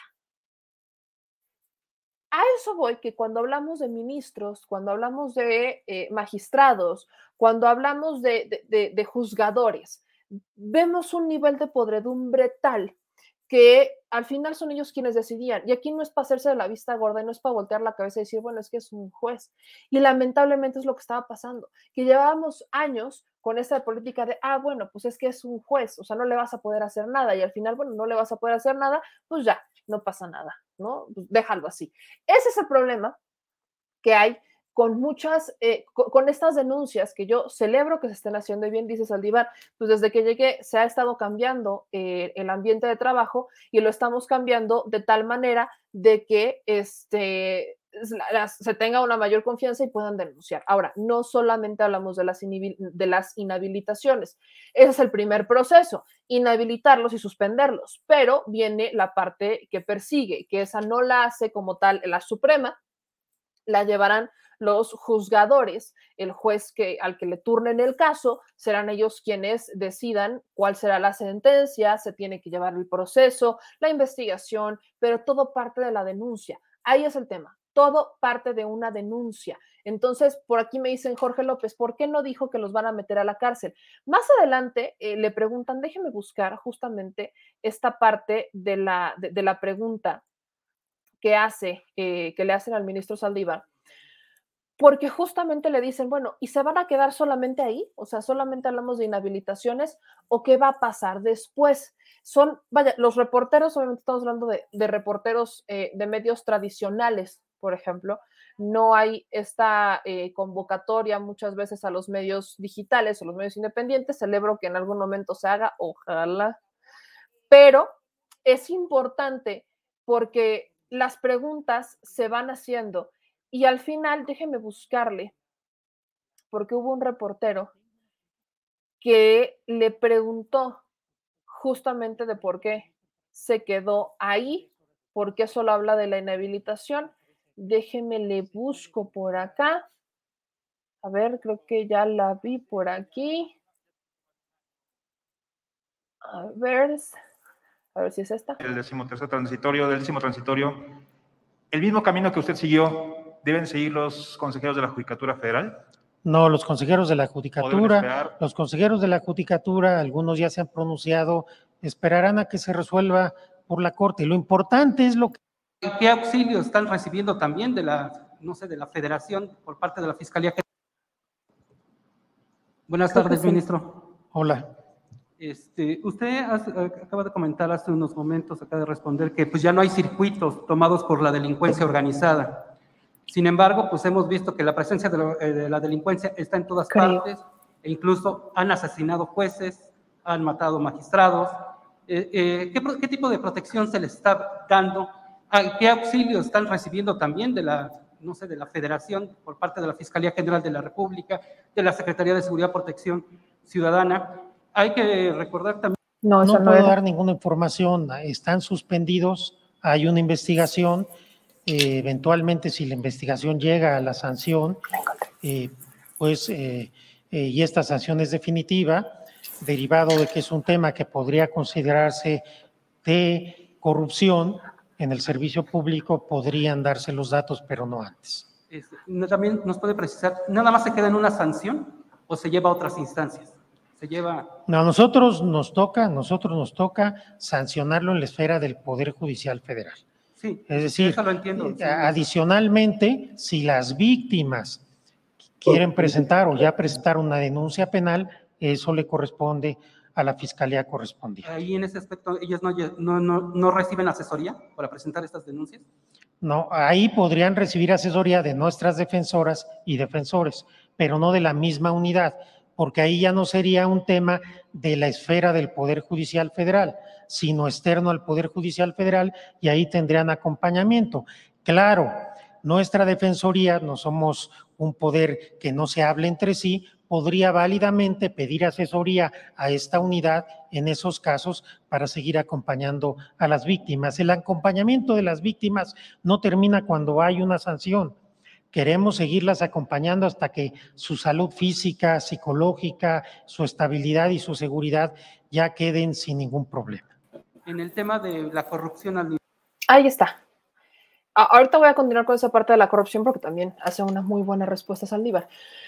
Pero aquí el tema, y, lo voy a, voy a poner el ejemplo con eh, la denuncia, con el comentario franciscano, porque dice, me llamé una senadora de Morena, denunció a los panistas, no fue senadora, fue la diputada, la diputada, la entonces diputada federal Nay Salvatori, que dijo que los panistas usaban el Senado como prestíbulo. Ahora, esa denuncia, pues así que en denuncia, denuncia nueva, no era, es algo que ya sabía había jacuzzis, o sea, eran esos rumores que se guardaban entre políticos dentro de los pasillos del Senado, pero era el Senado y en la Cámara de Diputados. El asunto es que esa es una denuncia mediática sin validez jurídica. Ese es el problema. Por eso he insistido cuando veía, cuando estábamos en el tema del INE, insistía mucho en, sí, suban su video denunciando, pero también hagan la denuncia a las instancias que van a investigar, porque parece absurdo Parece absurdo. Uno pensaría que porque ya esto está en la red, pues ya, ya, ya está y la, las autoridades lo toman, lo investigan y sancionan. No pasa así. Aquí es de, literalmente tengo, te tengo que llevar la denuncia a la puerta de tu dependencia para que esa denuncia la investigues, la proceses y la lleves a cabo. Entonces, ese es el problema con las autoridades, que sean, ahora sí que perdón usted la palabra, se han ahuevonado tanto y se han permitido tantas cosas y las legislaturas les han permitido tantas cosas que al final no sirve nada más con hacer una denuncia pública. Uno tiene que hacer una denuncia con las autoridades. Tiene que hacer una denuncia con valor jurídico para que esta denuncia se investigue, para presionar. Ahora sí que papelito manda. Aquí se aplica la de papelito manda. Es la única manera que tenemos de presionar a, a las autoridades. Yo sé que es tedioso denunciar. Vaya, cuando eres mujer y vas a denunciar una violación es terrible porque ya hay, ya se han implementado juzgadoras y juzgadores, ya se han implementado eh, políticas con perspectiva de género, sí, ya hay en los ministerios públicos, en algunos, no en todos, es un gran problema, pero ya en ministerios públicos y fiscales estatales ya se han implementado unidades que atienden particularmente estos temas que tratan a la gente distinta, pero no son todos y no es una garantía. Entonces, lamentablemente tenemos esta parte en donde si uno no va y hace la denuncia, si uno no va y hace la denuncia, simplemente parece que no va, no, no existe, como si no existiera. Y quiero regresar con esta parte. Eh, aquí nos dicen, este, Meme, buenas noches. ¿Por qué se entrecorta el video más reciente? No sé por qué se entrecorta, pero bueno. Eh, dice aquí, eh, le dice justamente el silencio es muchas veces peor que no perder el empleo. Es muchas veces por perder el empleo, dice Leticia. Eh, dice Alma R, qué asco, esto me agüita porque me llena de ira. Es muy siniestro el espacio que se crea, que se creó en el Poder Judicial. Dice aquí Mob, se tiene, tienen que hacer la denuncia. Ese es el tema, se tiene que hacer una denuncia. Pero bueno, regreso con la Suprema porque dentro de esta conferencia de prensa le cuestionan a Saldívar sobre la corrupción. Esa es la parte en la que nos quedamos porque eso me va a dar pie para hablar con usted sobre una corrupción a punta de billetazos para los medios de comunicación. Así que escuchemos lo que dijo Saldívar sobre el Poder Judicial, la corrupción, qué pasa ahí dentro. Vea, vea y escuche.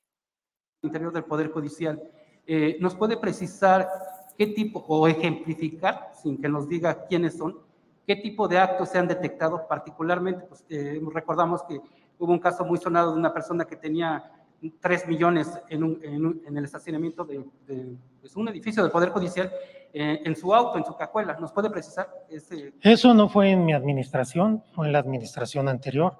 En esta administración no se le ha encontrado a nadie dinero en su cajuela y espero que no suceda.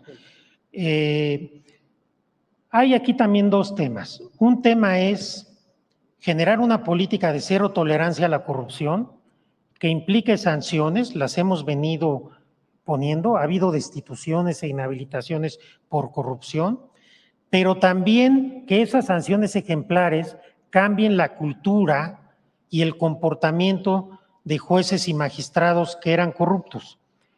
Les puedo decir que la corrupción en el Poder Judicial ha disminuido drásticamente porque ya hay acciones, actitudes que ya los juzgadores y juzgadoras no se atreven a realizar porque saben que habrá consecuencias.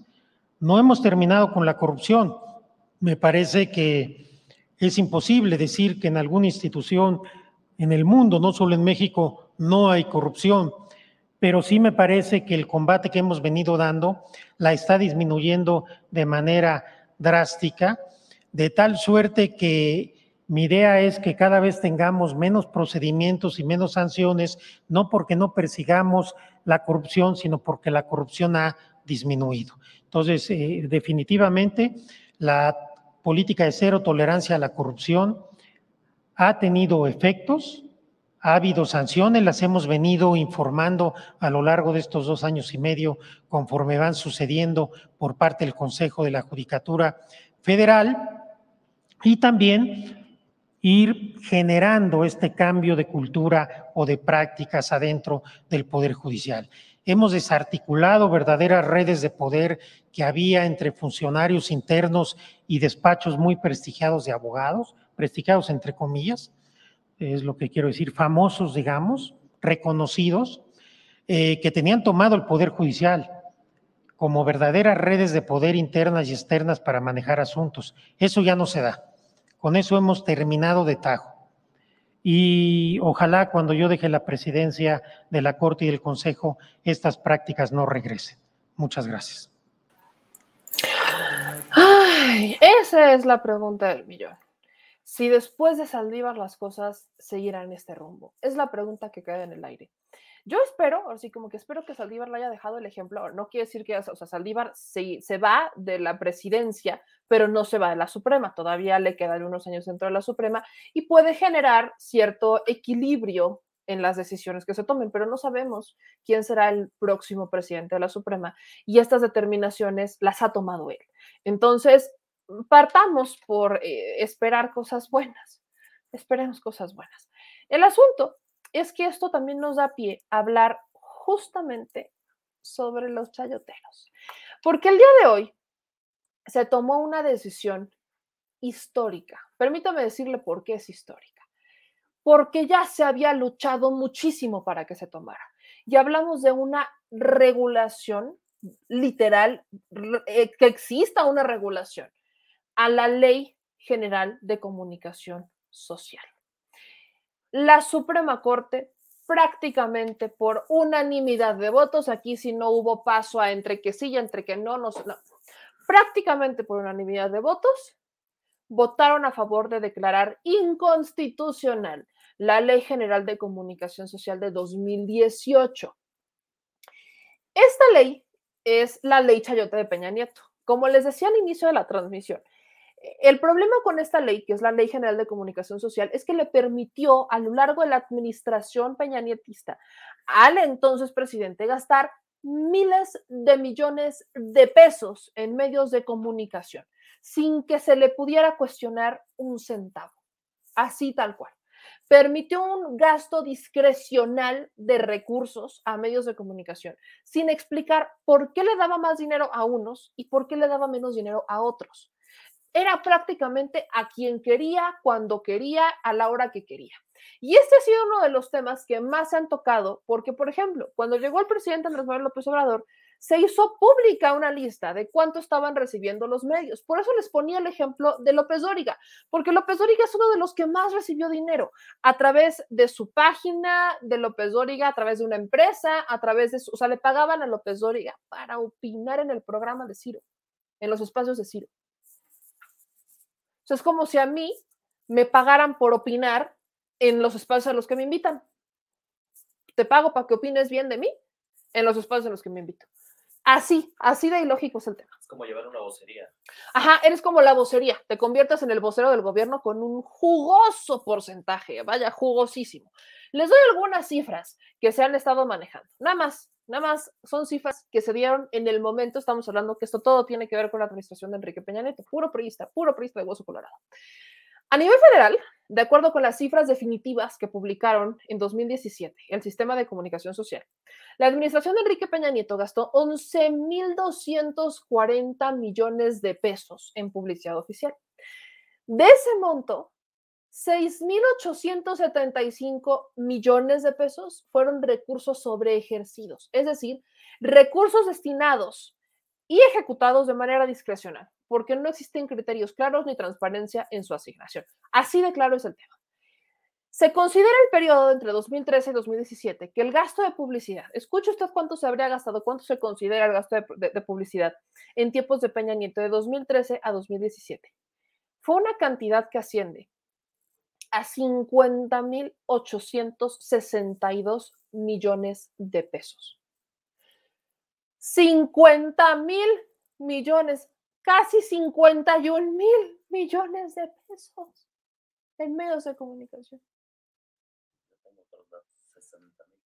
O sea, digo, es estimado lo que tiene publicado, estimado lo que se tiene publicado, pero es un, es un gasto que llegaría hasta los 60 mil millones de pesos.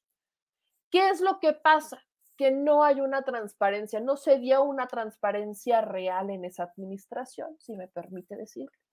¿Qué es lo que pasó? Se habla de sobre ejercicios en el presupuesto. En este rubro fueron una constante. El gobierno federal gastó más del 85% de lo que se había presupuestado. O sea, tenían presupuestados 23 mil, casi 24 mil pesos, 24 mil millones de pesos, y terminaron gastándose hasta 85% más.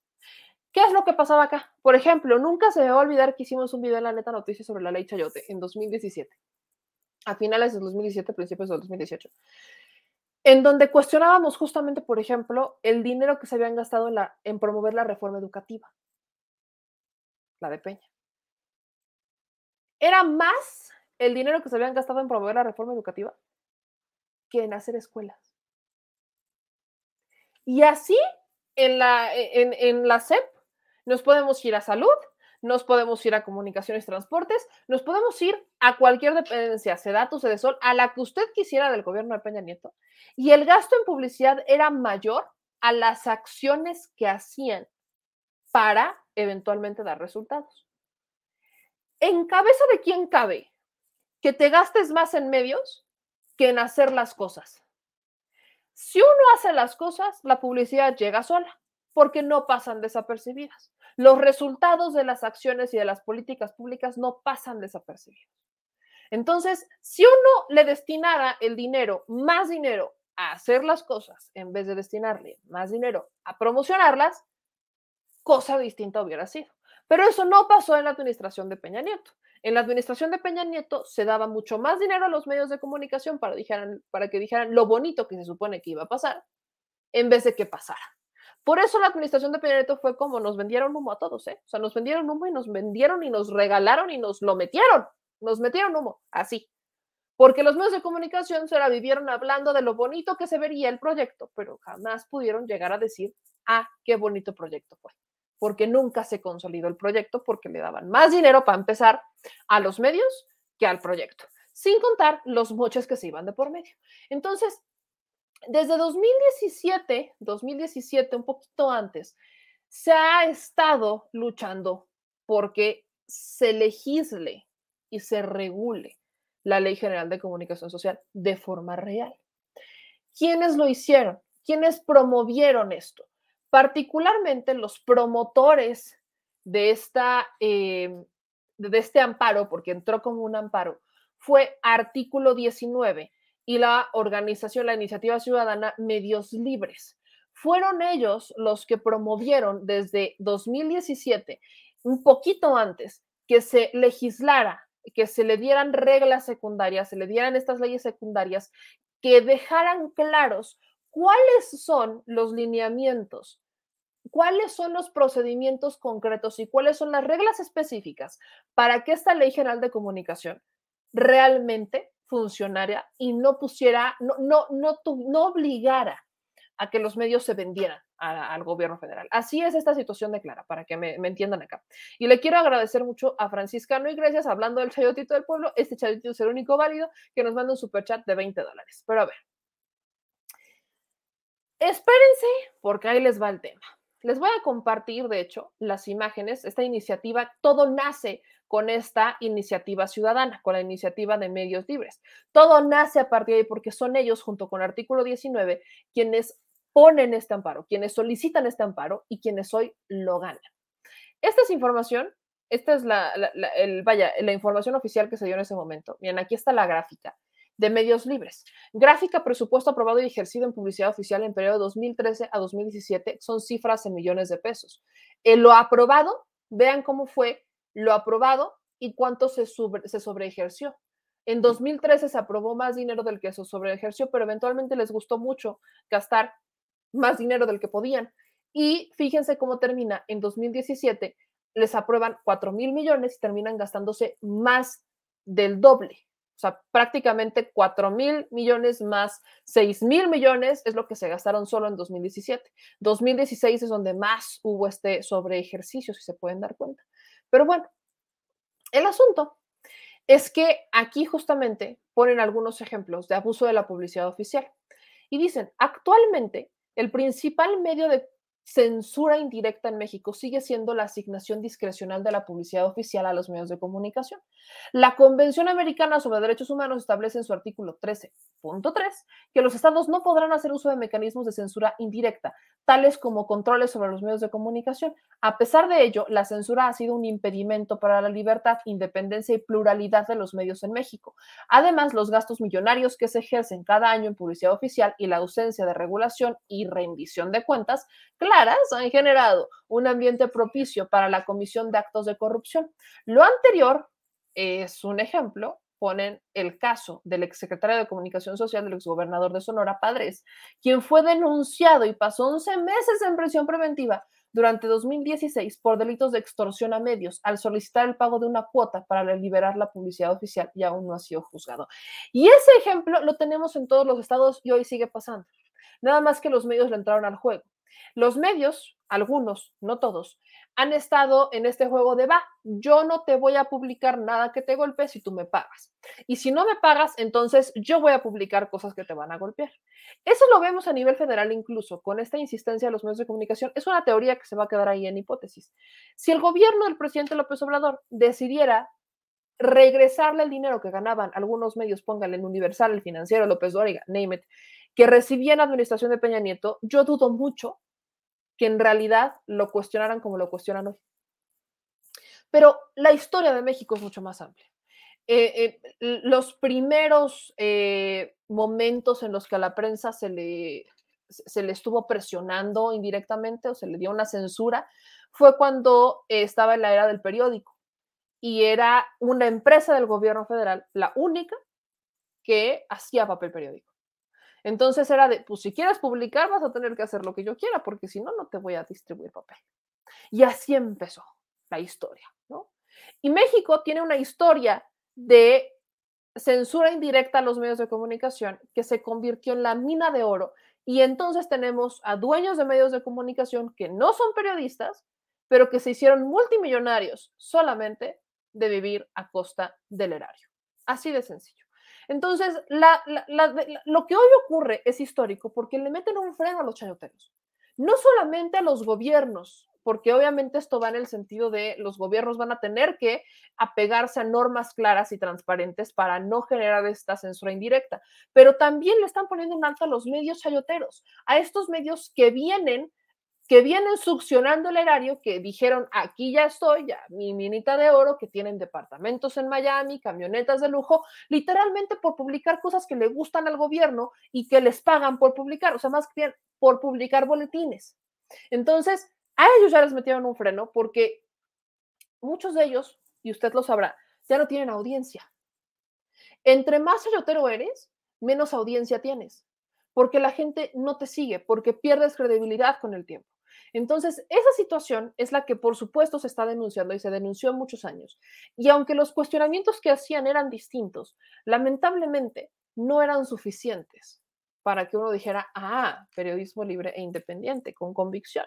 Hoy a los medios se les pide que se quiten las máscaras. Creo que estamos en tiempos en donde eh, ya podemos justamente decirle a los medios de comunicación, tienes una ideología, adelante, date con tu ideología, pero díselo a la gente para que al menos la audiencia sepa qué va a encontrar, qué, tipo de contenido va a encontrar en tus espacios, qué tipo de contenido va a encontrar en tus publicaciones. Avísale para que vaya, no, no, no nos vengas con esto de prensa libre independiente, nosotros somos objetivos y criticamos a todos cuando no lo haces así. Entonces, eso es, es una exigencia que se le está pidiendo a los medios de comunicación.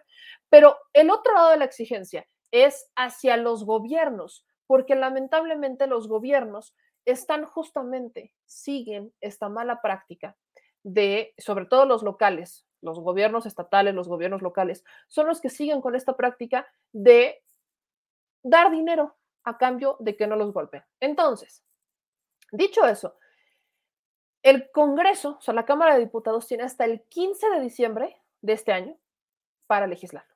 Así de sencillo. Tiene hasta el 15 de diciembre en periodo ordinario, porque aquí se las pusieron clarita, dentro del periodo ordinario hasta el 15 de diciembre. O sea, tienes tiempo. ¿Por qué prevén hasta el 15 de diciembre? porque ya se entregó el paquete económico, se tiene que discutir la ley de ingresos, se tiene que discutir el proyecto de egresos, vaya, se tienen que discutir y vaya, sabemos que la prioridad y que el despapalle se va a encontrar con el presupuesto de egresos, en donde se, por, así les voy dando el breaking del presupuesto de egresos, se habla de un crecimiento exponencial en el recurso destinado a salud particularmente a salud es donde más se ve el crecimiento, obviamente los programas sociales del presidente López Obrador y cosas importantes en donde se está hablando de ya quitarle el impuesto a los alimentos para perros, que se trate exactamente igual que un alimento como para el ser humano, que se les quite este, este IVA. También se está hablando de quitarle los impuestos a los, este, a los, este, a las toallas femeninas, a las copas menstruales y todo esto, porque obviamente pues es un gasto recurrente que tenemos las mujeres que no podemos evitar en realidad y este pues justamente se está buscando que las que menos recursos tienen tengan la oportunidad de adquirirlos. Y muchas cositas así que vienen en este presupuesto, en este proyecto, eh, este plan fiscal que entregaron el día de hoy y que sabemos que se van a tardar mucho en discutir, porque cuando hablamos de marmaja, cuando hablamos de dinero, aquí las cosas se ponen graves y es chamba de los diputados y de los senadores hacer esto. Pero la Suprema les da tiempo, les da tiempo a los diputados de legislar de crear las leyes secundarias, de, hacer, de hacerlo bien por primera vez, de hacerlo bien y que se le den reglas que, se, que obliguen a los gobiernos, desde el federal hasta el local, de bajo qué criterios van a contratar a la prensa. Eso es lo que no existe. No existen los criterios. O sea, ese es el punto, que esos criterios no existen actualmente en la Ley General de Comunicación Social. Deja completamente discrecional al gobierno decidir a quién le va a dar el dinero. No dice nada más. Miren, aquí les comparto la Ley General de Comunicación Social, que es la vigente, que es la del 2018. Se las comparto acá. Miren. Acá dice que se puede hablar cuáles son las campañas de comunicación social, cuál es la comisión de las campañas, cuáles son los entes públicos, la estrategia anual, el informe anual, los medios de comunicación. Aquí habla de todo el tema, ¿no? Pero no dice cuál es el criterio para darle más dinero a uno que a otro, por ejemplo. Aquí dice en el artículo quinto que en el ejercicio del gasto público en materia de comunicación social, los entes públicos deberán observar con los siguientes principios rectores. O sea, es lo único que habla, ¿eh? La eficacia en el uso de los recursos públicos, la eficiencia en el recurso público destinado a la contratación o gasto de comunicación social. Se deja completamente abierto qué, qué entendemos por eficacia y eficiencia. Así estamos viendo que con las vacunas todavía nos confundimos qué, qué es eficacia y qué es eficiencia. Ahora déjenles a criterio a los políticos y a los gobiernos decidir cómo va a ser eficaz el uso del recurso público. O sea, eso es lo peor del caso, que es, te dejo a ti gobierno que decidas qué es eficaz y cómo es eficiente. Y prácticamente el gobierno puede decir, para mí es eficaz contratar a este chayotero porque pues es eficaz y me es eficiente. Y ya. ¿Por qué? Pues porque así conviene a mis intereses. O se pueden inventar el párrafo de que ese medio de comunicación llega particularmente a la población que se le quiere dar y no comprobarlo, por ejemplo. Dicen aquí, la economía racionalidad presupuestaria que comprende la administración prudente de los recursos destinados a la comunicación social. O sea, te digo a ti, sé prudente, pero no te digo cómo. No te digo apégate al criterio A, B, C. O sea, aquí tenemos, le, dejaron la puerta abierta, así, te pásele, no hay bronca, usted gobierno, sea prudente. ¿Qué es, qué es prudencia? Pues usted, imagíneselo, y ahí me avisa escuchen esta parte, me encanta esta. El inciso de ella es lo máximo. El inciso de dice la transparencia y máxima publicidad, no sé, se la tomaron muy a pecho, garantizándose el acceso a toda la información relacionada con la contratación y manejo de los recursos públicos destinados a la comunicación social de los entes públicos, conforme a lo dispuesto en la Ley General de Transparencia y Acceso a la Información Pública. Ajá, y luego, esta es la buenísima, la honradez que comprende el manejo de recursos públicos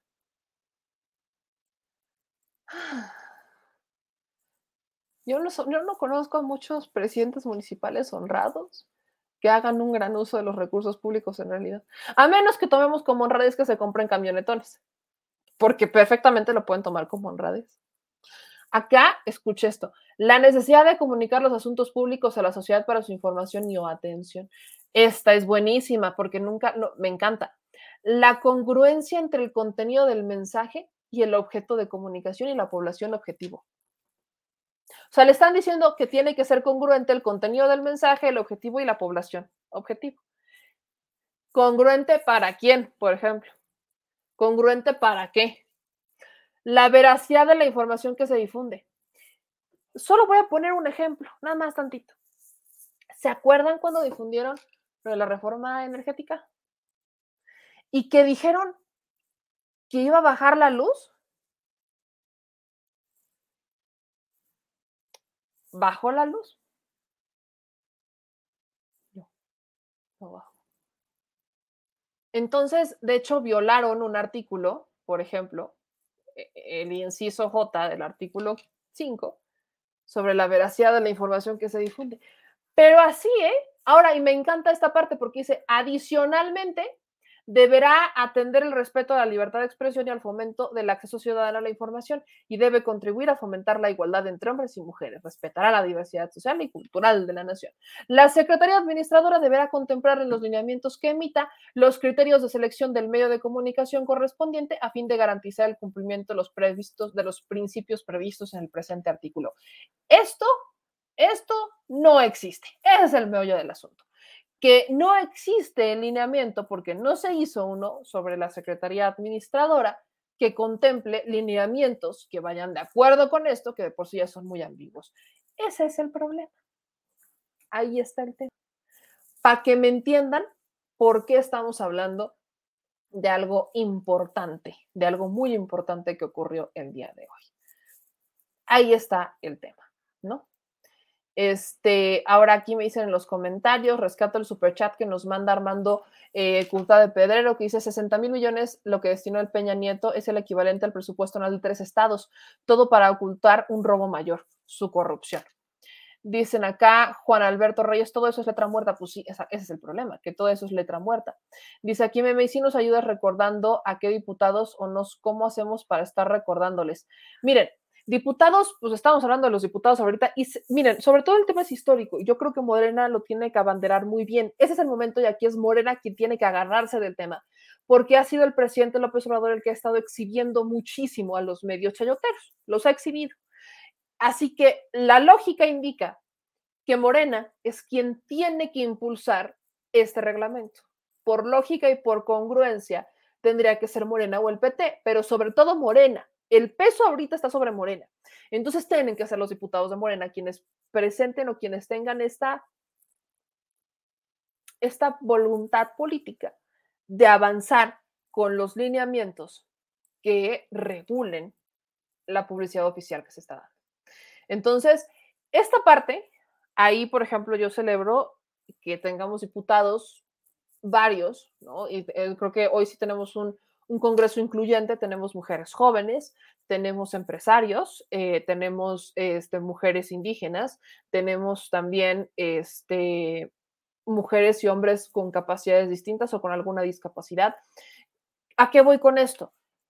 Que distintas mentes tienen que aportar para crear una ley de general de comunicación social que justamente esté, que satisfaga las necesidades de los sectores que les acabo de mencionar hombres y mujeres jóvenes, empresarios, evidentemente, eh, eh, gente en el extranjero, que satisfaga a nuestros hermanos migrantes, que satisfaga las necesidades de los deportistas, de los hombres y de las mujeres con capacidades distintas, y sobre todo el tema de los indígenas. ¿Por qué hago puntualizaciones ahí?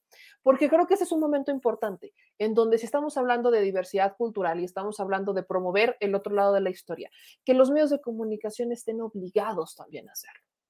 Porque hoy por hoy no vemos que estén mucho los medios de comunicación con esta dinámica de promover la cultura, eh, de promover, eh, de, que se hable, por ejemplo, eh, que, se, que, todo lo que se esté promocionando y demás también salga en, otros, en otras lenguas indígenas, por ejemplo.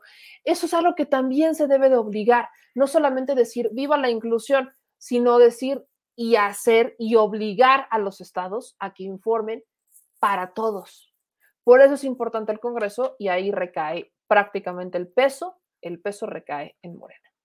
También tenemos mujeres trans, también hay mujeres trans. Entonces, ahí está la dinámica, creo que tienen el panorama y yo personalmente los voy a estar tocando la puerta para que lo hagan. Ahora, este otro tema que tenemos pendiente, y esto ya, ya estamos así como entrando en, el cierre del lobby. Ay, miren,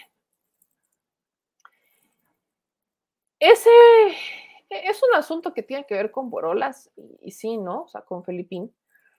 Porque se trepó en un tema bastante viejo, Felipe Calderón. ¿En qué tema se trepó Felipe Calderón? No sé si usted vio que por ahí había una cuenta de Fake Anonymous, una falsa cuenta de Anonymous, subiendo una tabla en donde decían que había nepotismo en Pemex y que Octavio Romero López había contratado a sus parientes y les había dado un encargo en Pemex. Bueno, esa nota es bastante vieja, es de hecho del año pasado. Y eh, aquí yo, yo le contesté a, Felipe Calderón. Yo te le voy a decir por qué le contesté a Felipe Calderón. Felipe Calderón pone este tuit, ¿no? Y dice, nepotismo nivel 4 le llaman. Y retoma un tuit que estuvo saliendo durante el día de hoy, sobre, dice, todo el árbol genealógico del agrónomo trunco encargado de Pemex está en la nómina. ¿Qué tal? Ha sido más descarado. A ver con qué sales ahora, López Obrador. Y ponen familiares, efectivamente, de Octavio Romero Oropesa. Nosotros, yo, esta nota yo la había visto desde el año pasado y dije, bueno, es que esto no es nuevo. Y de hecho le pregunté al redactor, a Daniel, si habíamos sacado la nota o no. Y nos pusimos a hurgar, no, no nos quedamos a medias. Y nos pusimos a hurgar en la materia. Y resulta no solamente que es una cuenta fake de Anonymous, que es algo que ya sí habíamos sacado, de esa nota sí la habíamos hecho de que es una cuenta fake de Anonymous que está impulsada por FEMSA, por cierto, sino que es una noticia falsa sobre el nepotismo. Le voy a explicar por qué. No es que no trabajen en Pemex, sí trabajan en Pemex, efectivamente trabajan en Pemex, pero no los contrató Octavio Romero Oropesa. Es el problema. Estas cuentas de redes sociales empezaron a hablar del tema. Y aquí está, de hecho, por ejemplo, la nota que sacamos en Damexico News. Usted la va a poder encontrar en nuestro portal. Estas son de las notas que estamos generando, eh, que generamos el día de hoy. Es más, para que usted nos siga, síganos ahí en damexico.news. Está apareciendo en pantallita, pero bueno. Aquí está la tabla que de hecho publicó, publicó este Pemex el año pasado en un comunicado, en donde en el caso, por ejemplo, de María Elena Lozano Torres, que es la esposa de Octavio Romero Oropesa. Su sueldo está justificado debido a que ella se desempeña como titular del Secretariado Técnico del Consejo General de Salud de la Secretaría de Salud. Además, ella ya tenía vínculos con Morena antes de que su marido dirigiera Pemex, pues fue asambleísta por la Ciudad de México. En el caso de primos y sobrinos mencionados también en esta tabla, en este reportaje, la paraestatal publicó un comunicado días después en el que aclaró que a Romero no se le podía acusar de nepotismo porque todos ellos ya presentaban una antigüedad en la empresa mayor a la suya como director general, por lo que ninguno de ellos se benefició de su presencia. Por ejemplo, el que más, el, el que tiene esta recién este, contratación es Oropesa de ya Marta Lucía. Está bajo la descripción de salvaguardia y ella lleva siete años, siete años como prestadora de servicios de auditoría, análisis y transitorio. De ahí en fuera, al menos estos ocho que están viendo en pantalla, tienen una antigüedad de entre 13 y 32 años. Ellos llegaron antes de Octavio Romero Oropesa. Así, tal cual. Les recuerdo, y les recuerdo bien, que esta cuenta de Twitter de Anonymous MX, donde se publica eh, inicialmente eh, esta lista de familiares que efectivamente trabajan en Pemex, es una cuenta que sale a la luz luego de otra similar, que es Anonymous MX, en donde están publicando videos del presidente López Obrador, etcétera. han publicado muchas fake news. Y esta información fue desmentida por la cuenta oficial de Anonymous Iberoamérica, el único enlace oficial del colectivo internacional de activistas en América Latina. Ellos revelaron que en realidad se trataba de una cuenta fake que originalmente se dedicaba a compartir memes y fue vendida dos veces entre marzo y mayo. Sin embargo, la denuncia no se quedó ahí, sino que también salpicó Anonymous Mex, en donde eh, se asegura que ellos buscaban continuar con el legado de la página original, pero que en realidad solo elaboraban contenido favorable a los tres partidos tradicionales de México, PRI, PAN, PRD, ¿no? Y aquí estaba justamente como Anonymous Iberoamérica había desmentido el 19 de, este, de mayo de 2021 esta cuenta y no se quedó ahí, sino que dijo, igualmente la cuenta Anonymous Mex tampoco es la original. Anonymous original se disolvió, se disolvió en 2015 esa se creó después de la original para seguir la lucha, pero muchas veces hemos visto que publicita Coca-Cola y cerveza. O sea, nosotros presumimos que es una cuenta que está vinculada a FEMSA, ya saben a quién, a este grupo de empresarios del norte, porque entre las principales marcas que se han estado buscando difundir se encuentran con Coca-Cola y Heineken México, ambas propiedad de Fomento Económico Mexicano, mejor conocido como FEMSA.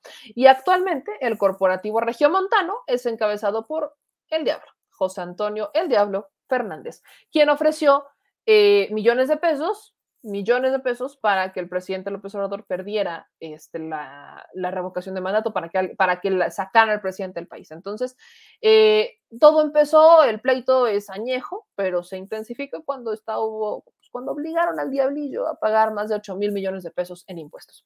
Les pongo toda esta información porque voy a ser mucho más clara.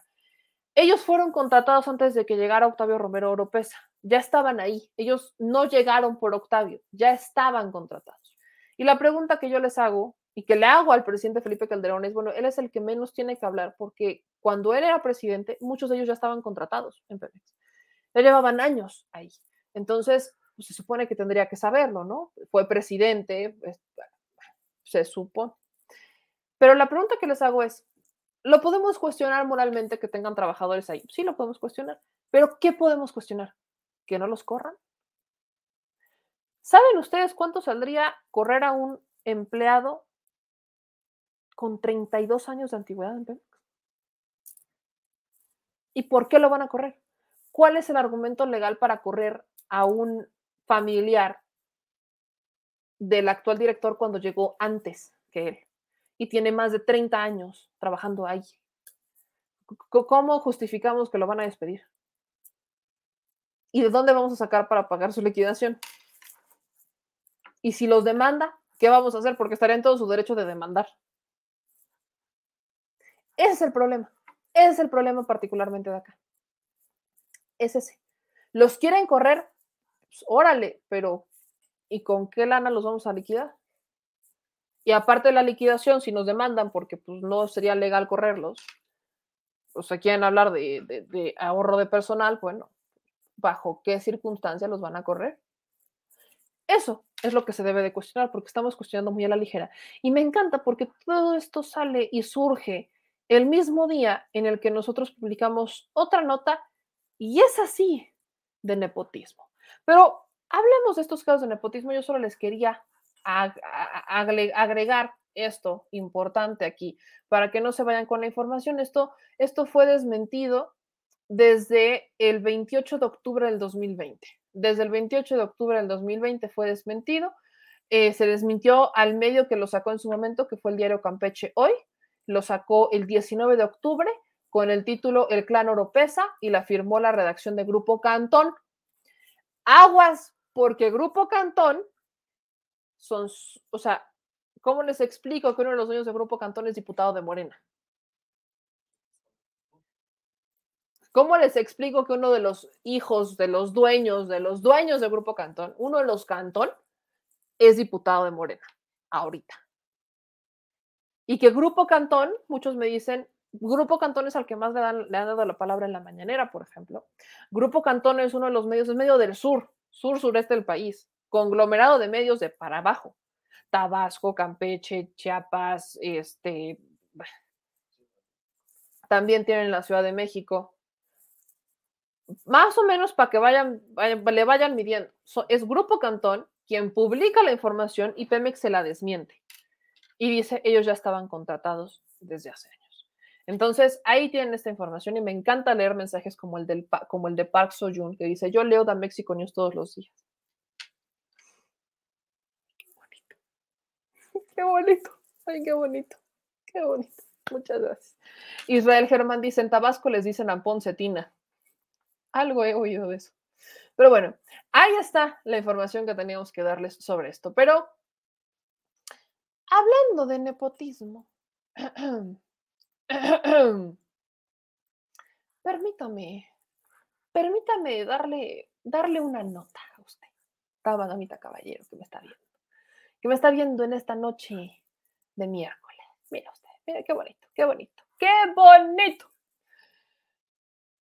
Los juniors herederos del poder, bienvenidos sean a su reino. Hablemos de Juan Pablo Beltrán Villano, junior del PRI, que es asesor político, tiene 23 años. Un chavito, está morrito. Y contrario a lo que ustedes pensarían, yo no voy a cuestionar que esté morrito. Yo celebro que le abran la puerta a jóvenes para que agarren experiencia. Pero también pregunto, ¿A qué jóvenes? El problema del PRI desde hace años es que no le abren la puerta a los jóvenes que se chingan, sino que le abren la puerta a los hijos de. Ese es el problema del PRI y de muchos partidos, pero particularmente es del PRI. Es una, es una, es una seña particular que tiene el PRIismo moderno, que le abre, y ni tan moderno, pero que le abren la puerta y que ponen en puestos de poder a los hijos de para, para heredar el hueso, evidentemente. Y este es uno de estos casos. Hay muchos priistas que se quedan en cargos menores y me tocó verlo de primera mano, se lo digo en serio. Podemos estigmatizar muchísimo al PRI y podemos irnos muchísimo al PRI, pero también ahí encontré jóvenes que le chingan y que podemos no estar de acuerdo con las ideologías, pero que le chingan, que le ponen sangre, corazón, sudor y lágrimas a las campañas, a las actividades ordinarias y que el PRI jamás los reconoce. Al contrario, los dejan como operadores porque les conviene, entonces solo los utilizan. Y ese es mi, ese es mi problema con esto. ¿Quién es Juan Pablo Beltrán Villano? Bueno, pues es hijo de la secretaria general del CEN del PRI, de Carolina Villano. Pero el asunto es que entró como plurinominal. Mire, le voy a contar un poquito de la historia de Juan Pablo Beltrán. No la personal, esa me vale que eso. Pero Juan Pablo Beltrán es un jovencito que, que así que digas, uy, cuánta... Ahorita le voy a poner por ahí un video que hace Juan Pablo Beltrán para que usted lo, para que usted, para que usted opine, que no sea nada más yo la que dice. Juan Pablo Beltrán es asesor político en la Junta de Coordinación Política, que yo no sé, como madres, terminó en manos de Rubén Moreira. No sé, no sé a quién se le ocurrió ceder hasta ese punto. Digo, querían que la llevara el PRI, pero Moreira, el primer año, híjole. O sea, el control de la gobernabilidad lo lleva un corrupto. Bienvenido sea nuestro reino, solo en México. El asunto es que justamente con él trabaja Juan Pablo Beltrán Villano que resulta ser su padrastro. Todo queda en familia, me encanta. Me, encantan esas historias familiares. A veces siento que la Rosa de Guadalupe se inspira en ellos, no sé, pero la cosa es así. Este jovencito entró a trabajar por dedazo de mami,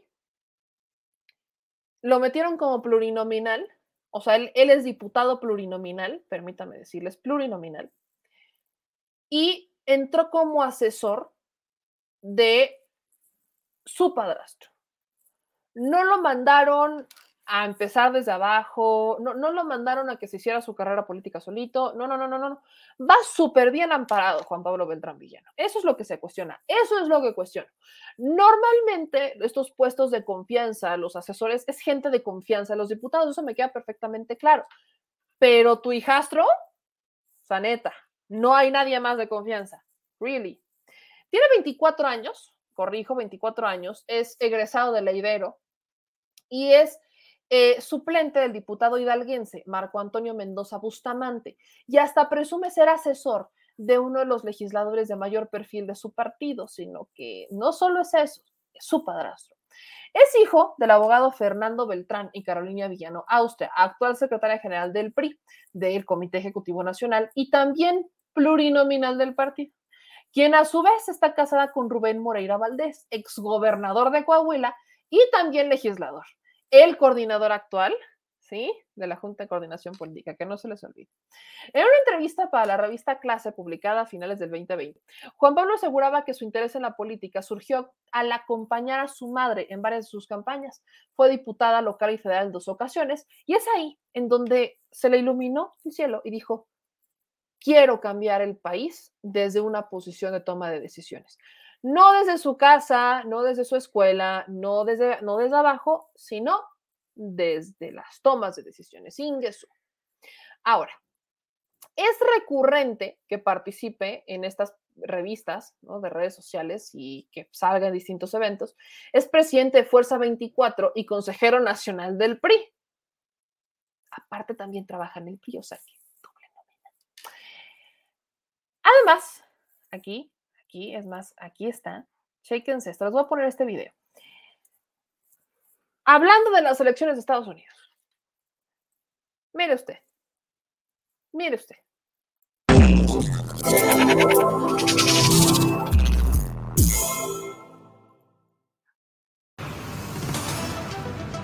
Después del triunfo de Joe Biden en Pensilvania, todo parece apuntar a que el demócrata se convertirá en el presidente número 46 de los Estados Unidos y Kamala Harris en la primera vicepresidenta del país.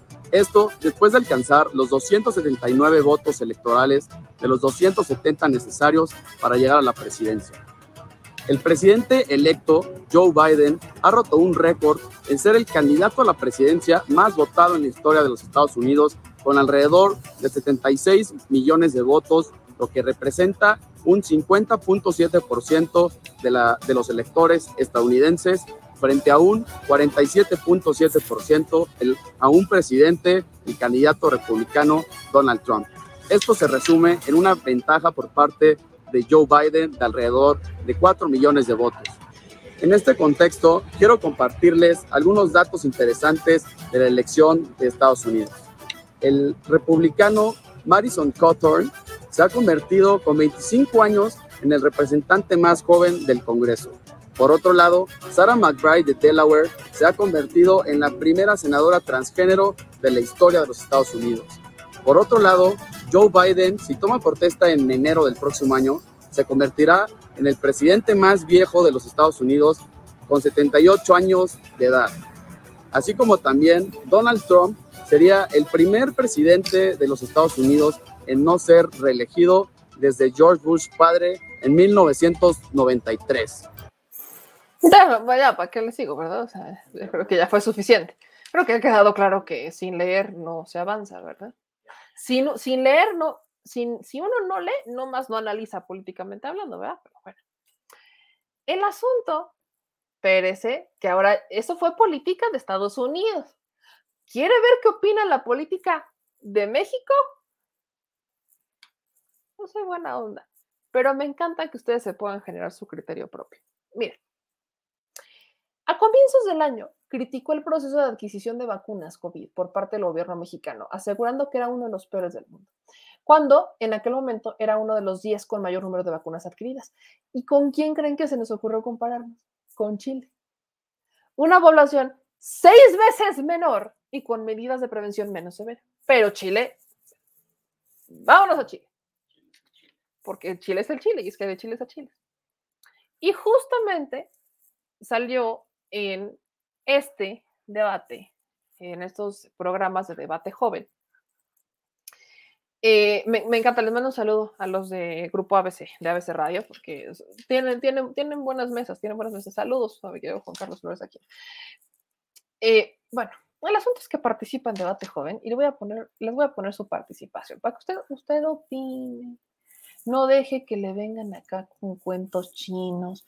Es para que usted opine, para que usted se informe sobre, pues, pues, ¿qué pasó? Ahí al menos estaba mi querida Majo Soberanis. Yo le mando un saludo a mi querida Majo, porque definitivamente se la, se la rifó en el análisis. Ahora sí que analizó mucho más de lo que se analizó mejor, mi querida Majo. No es por, no es por decir, eh, no es por ahora sí que les quiero contar aquí el, la voy a hacer grande, pero efectivamente hubo un, me he hecho mejor análisis. Pero miren, aquí les voy a compartir lo que dijo el compadre, ahora asesor, aunque usted no lo crea, de, va, aparte va a asesorar a Rubén Moreira, va a asesorar. Escuche usted.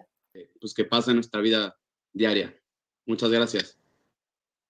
¿Ves? Ella es Cecilia Vadillo. Ella... Aquí, muchas gracias por la invitación. A ver, aquí están iniciándola. Importantes sellos de tres. Y me parece que sí es muy correcta y se va. Y porque no es simplemente un caso aislado, son cinco denuncias que tiene de violación a mujeres y lo, más grave es que también ahí están involucradas menores de 18 años, entonces eso a mí me parece muy grave que haya llegado este pues a, hasta donde está, ¿no? Y me parece que Morena como partido tiene que, que tener en su proceso interno verdaderamente estar del lado de las mujeres y no pasar a la historia como el partido que olvidó a las mujeres y las dejó a, un lado, no les hizo caso, porque esto es algo que, que si trasciende, es algo gravísimo no solo para Guerrero, sino para el país, porque marca un precedente demasiado grave, demasiado grave y preocupante, y más ante la situación actual que hay en México de violencia contra las mujeres. Creo que es un tema que se tiene que a, a, a atender de manera inmediata.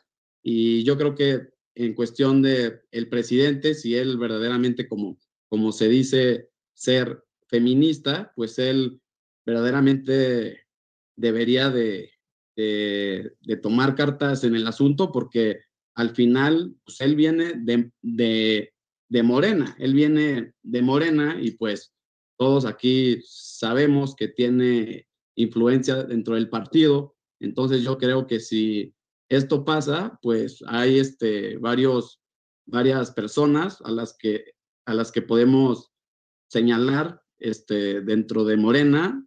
Yo espero que, que sigan internamente la postura de las mujeres, de los derechos de las mujeres, que hasta el momento es la postura que, lleva la senadora Citlali. Entonces, este, esa es mi, mi, postura, pero la verdad es algo que, que sí me, me, preocupa mucho y me, y me duele mucho que estén pasando este tipo de cosas en niveles tan altos del gobierno.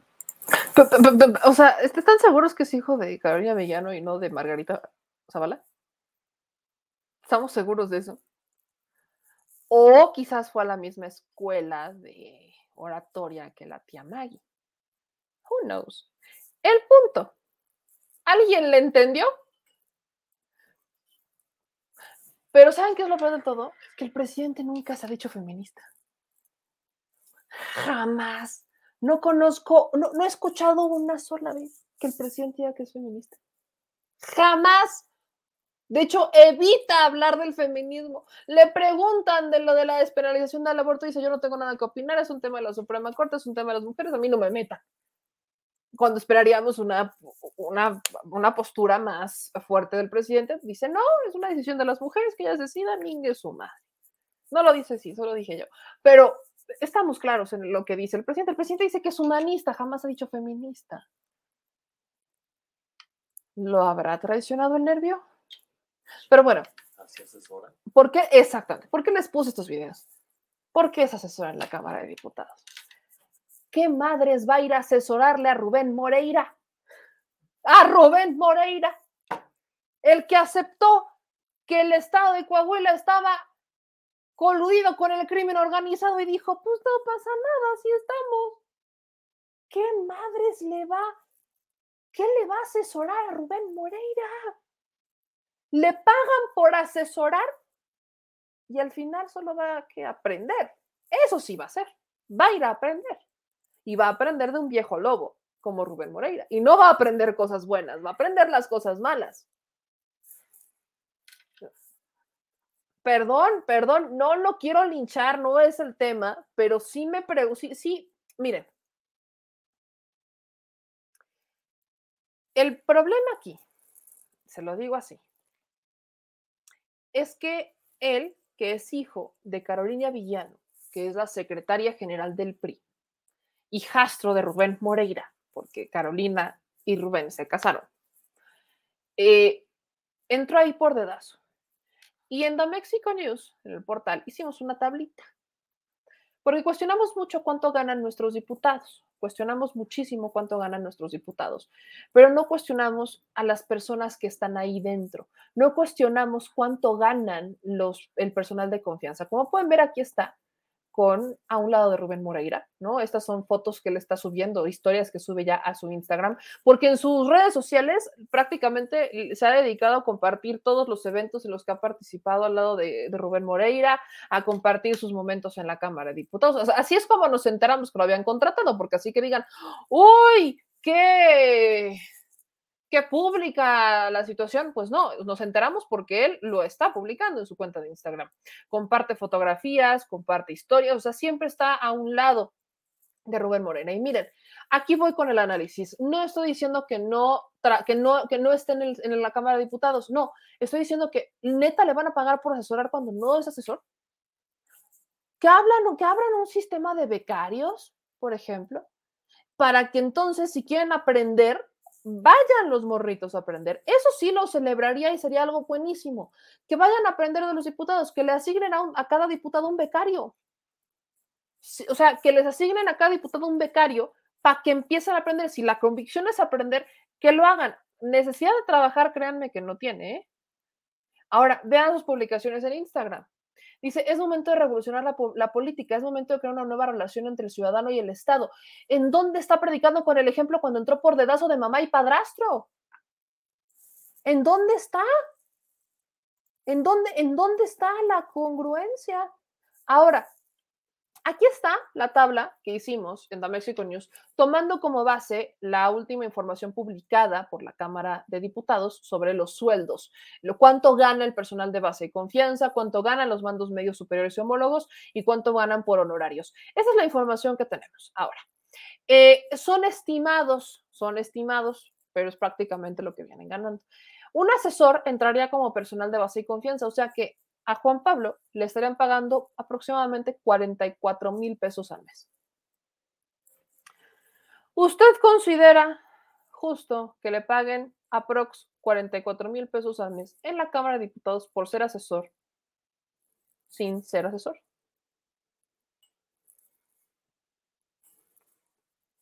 Usted respóndame, usted respóndame. ¿Consideran que eso es importante? ¿Consideran que ahí se debe de gastar? Porque yo no. Ese es el problema. Ese es el tema. Eso es, a, lo que voy. No, vaya, podemos cuestionar que, le, que, tenga nómina en el PRI porque está trabajando en el PRI y que aparte tenga esta nómina eh, en la Cámara de Diputados. Lo podemos cuestionar, pero al PRI no le podemos impedir que le pague a él, ¿no? Al final es una decisión interna sí, con nuestro dinero y queremos que nos rindan cuentas, pero no le podemos cuestionar a quien le paga. Algo le podrán hacer y probablemente podrá hacer muchas más cosas en el PRI. Pero en la Cámara de Diputados que le paguen por asesor sin ser asesor, y 44 mil pesos, neta. O sea, neta. Ese es el problema. A eso voy. A eso es a lo que voy. Ahora, en la entrevista que da para eh, la revista Clase, el flamante asesor aseguraba que en su hoja de ruta se encontraba la fundación del capítulo Ciudad de México de la Organización 2030 presidente de Fuerza 24 y ya formaba parte del Consejo Político Nacional del PRI. De seguir ocupando dicha posición, pues, estaría cobrando dos suelditos, uno en su partido y el otro en el erario. Bienvenidos sean a la era del político, diría mi querido Manuel Pedrero. Ahí nomás, para que se dé usted un camón de qué estamos hablando. Esta información la va a encontrar también en The Mexico News, ya se las compartí en Twitter y lo que yo cuestiono no es que esté en la Cámara de Diputados. Si quiere aprender, que aprenda, pero no con un sueldo de 44 mil pesos. Por si faltaba, por, si faltaba agregarlo, eso es lo que se cuestiona.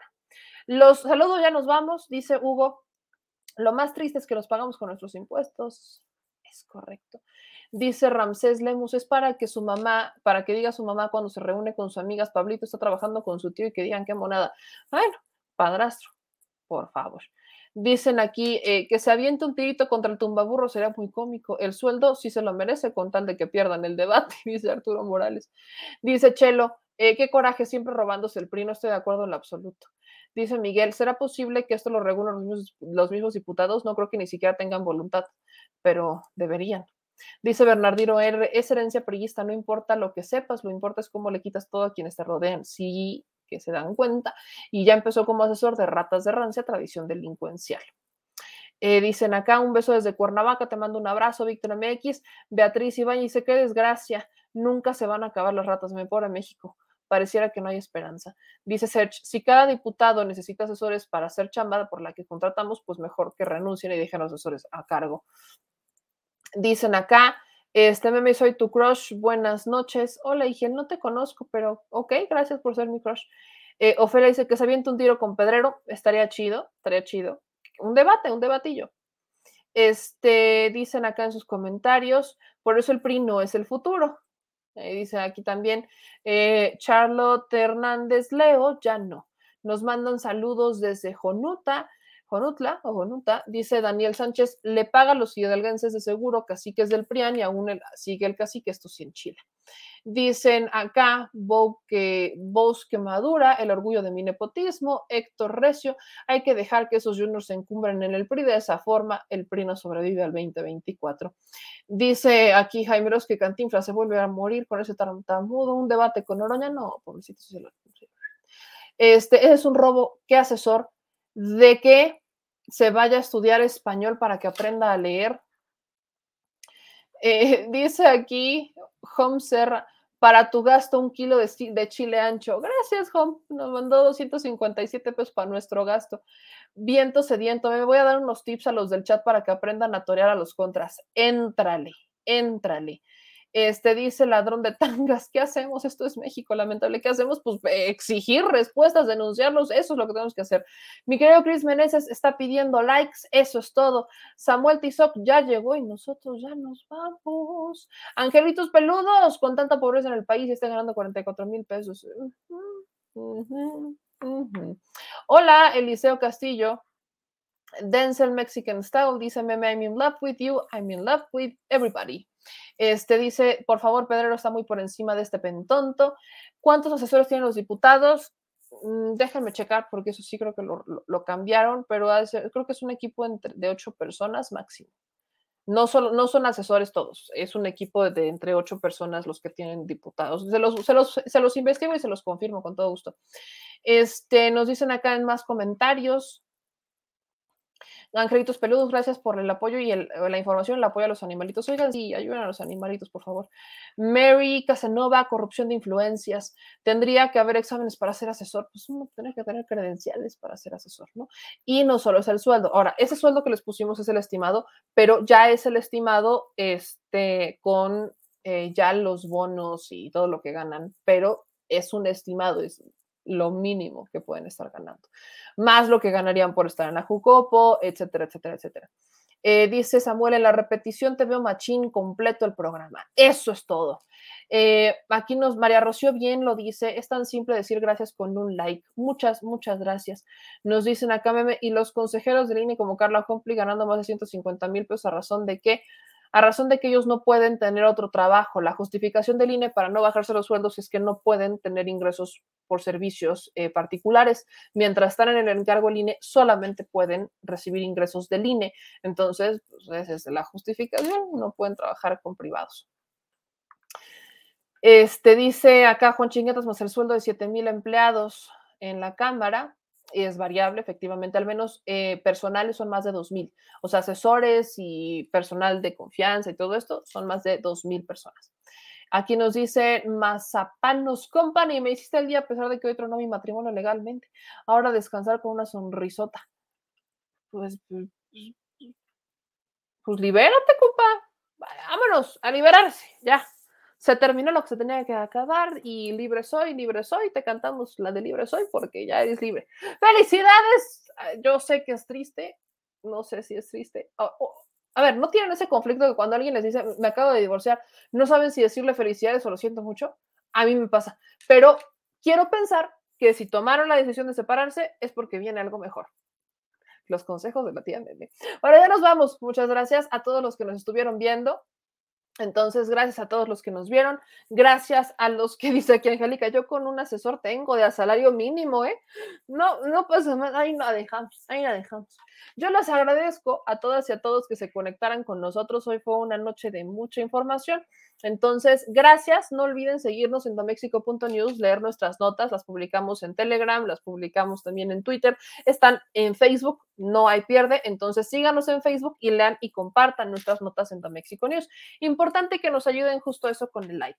Manitos arriba, las suscripciones aquí abajo y activen las notificaciones. Sobre todo si están en Facebook, lamentablemente Facebook ha estado restringiendo la distribución de nuestro contenido y ha puesto de hecho en peligro la publicación de nuestra página, por lo que tenemos una página alternativa que es al Chile con Yamel, que ahí está creciendo. Así que le estamos pidiendo que por favor, uno, se suscriba en nuestra página de Al Chile con Yamel y dos, que no deje de buscarnos en Facebook como Beme Yamel. Nos ayuda muchísimo que le ponga like. Hoy vi que tuvimos muchísimas reacciones, más de 2.000 reacciones hemos tenido en Facebook, entonces la quiero agradecer enormemente porque pese a que ya no les está notificando Facebook, ya ha estado eliminando o vaya, bajando muchísimo la distribución de nuestro contenido, pues son ustedes quienes nos van a ayudar a salir de esta racha. Es un proceso largo, pero sé que, sé que lo vamos a lograr. Entonces, les pido que justamente me ayuden en eso. Si no nos encuentran, si no les notifica, búsquennos Meme Yamel, ahí me lo dicen mucho, yo te busco aunque no me notifique y yo se los agradezco infinitamente.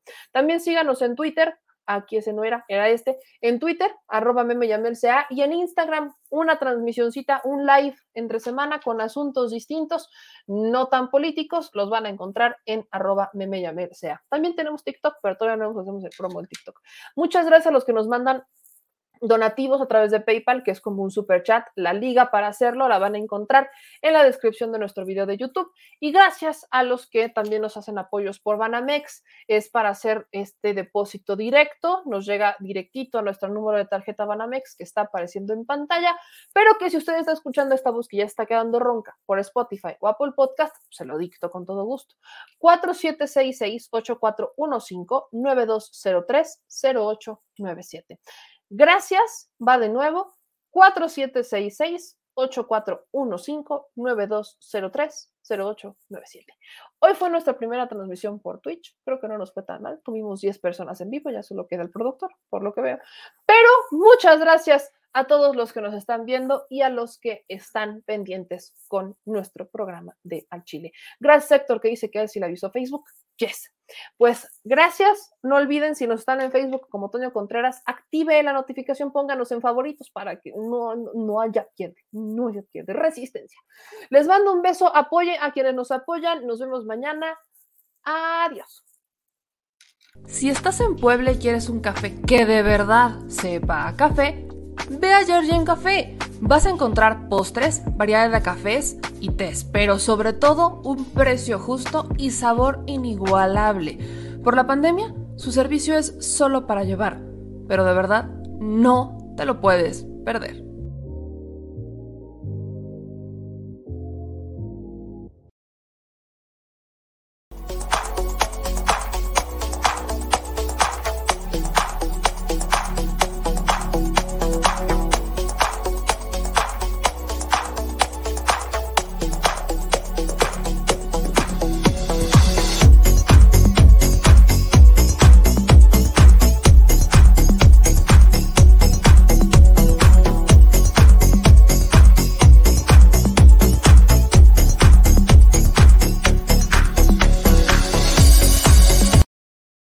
Al Chile, la indiferencia es el peor enemigo de todos y más de los animales. Los últimos datos del INEGI señalan que en México existen cerca de 18 millones de perros y alrededor del 70% viven en las calles, es decir, casi 13 millones han sido abandonados, extraviados o nacieron en las calles. Esto posiciona a México como el primer país de América Latina con mayor índice de perros abandonados y también con mayor indiferencia al tema. El abandono es un fenómeno que afecta a perros y gatos de todo tipo, no entiende de edades o de razas. El 20% de perros y el 11% de gatos abandonados son de pura raza, mientras que el resto son mestizos. Por otro lado, la mayoría de perros y gatos llegan al refugio en la edad adulta, aunque también son recogidos cachorros y animales de edad avanzada. El maltrato animal también está presente y nuestro país aún está en pañales, pese a que se está comenzando a legislar para crear sanciones más severas a quienes cometan ese tipo de delitos. Por eso es importante la participación ciudadana y pedimos tu ayuda. Es hora de dejar de callar y ayudar a darles voz a quienes siempre están ahí para darnos una patita. Educar, esterilizar, identificar, reflexionar y adoptar es básico para revertir la tendencia pero si tú no tienes la posibilidad de adoptar o rescatar, ayuda a diferentes organizaciones que ya lo hacen. Angelitos peludos.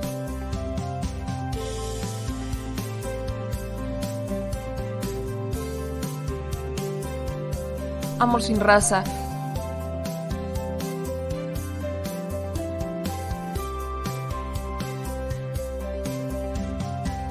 Frida Puebla.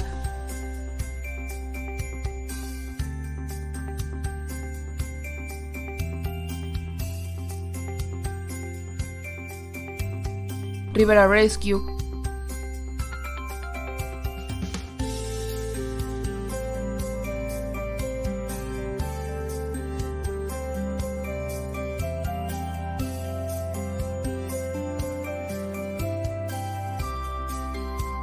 Voz Animal MX,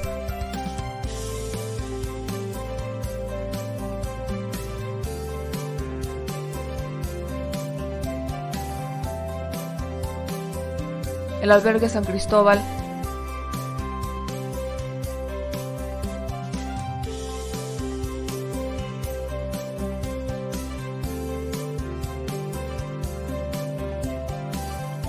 Fundación Toby.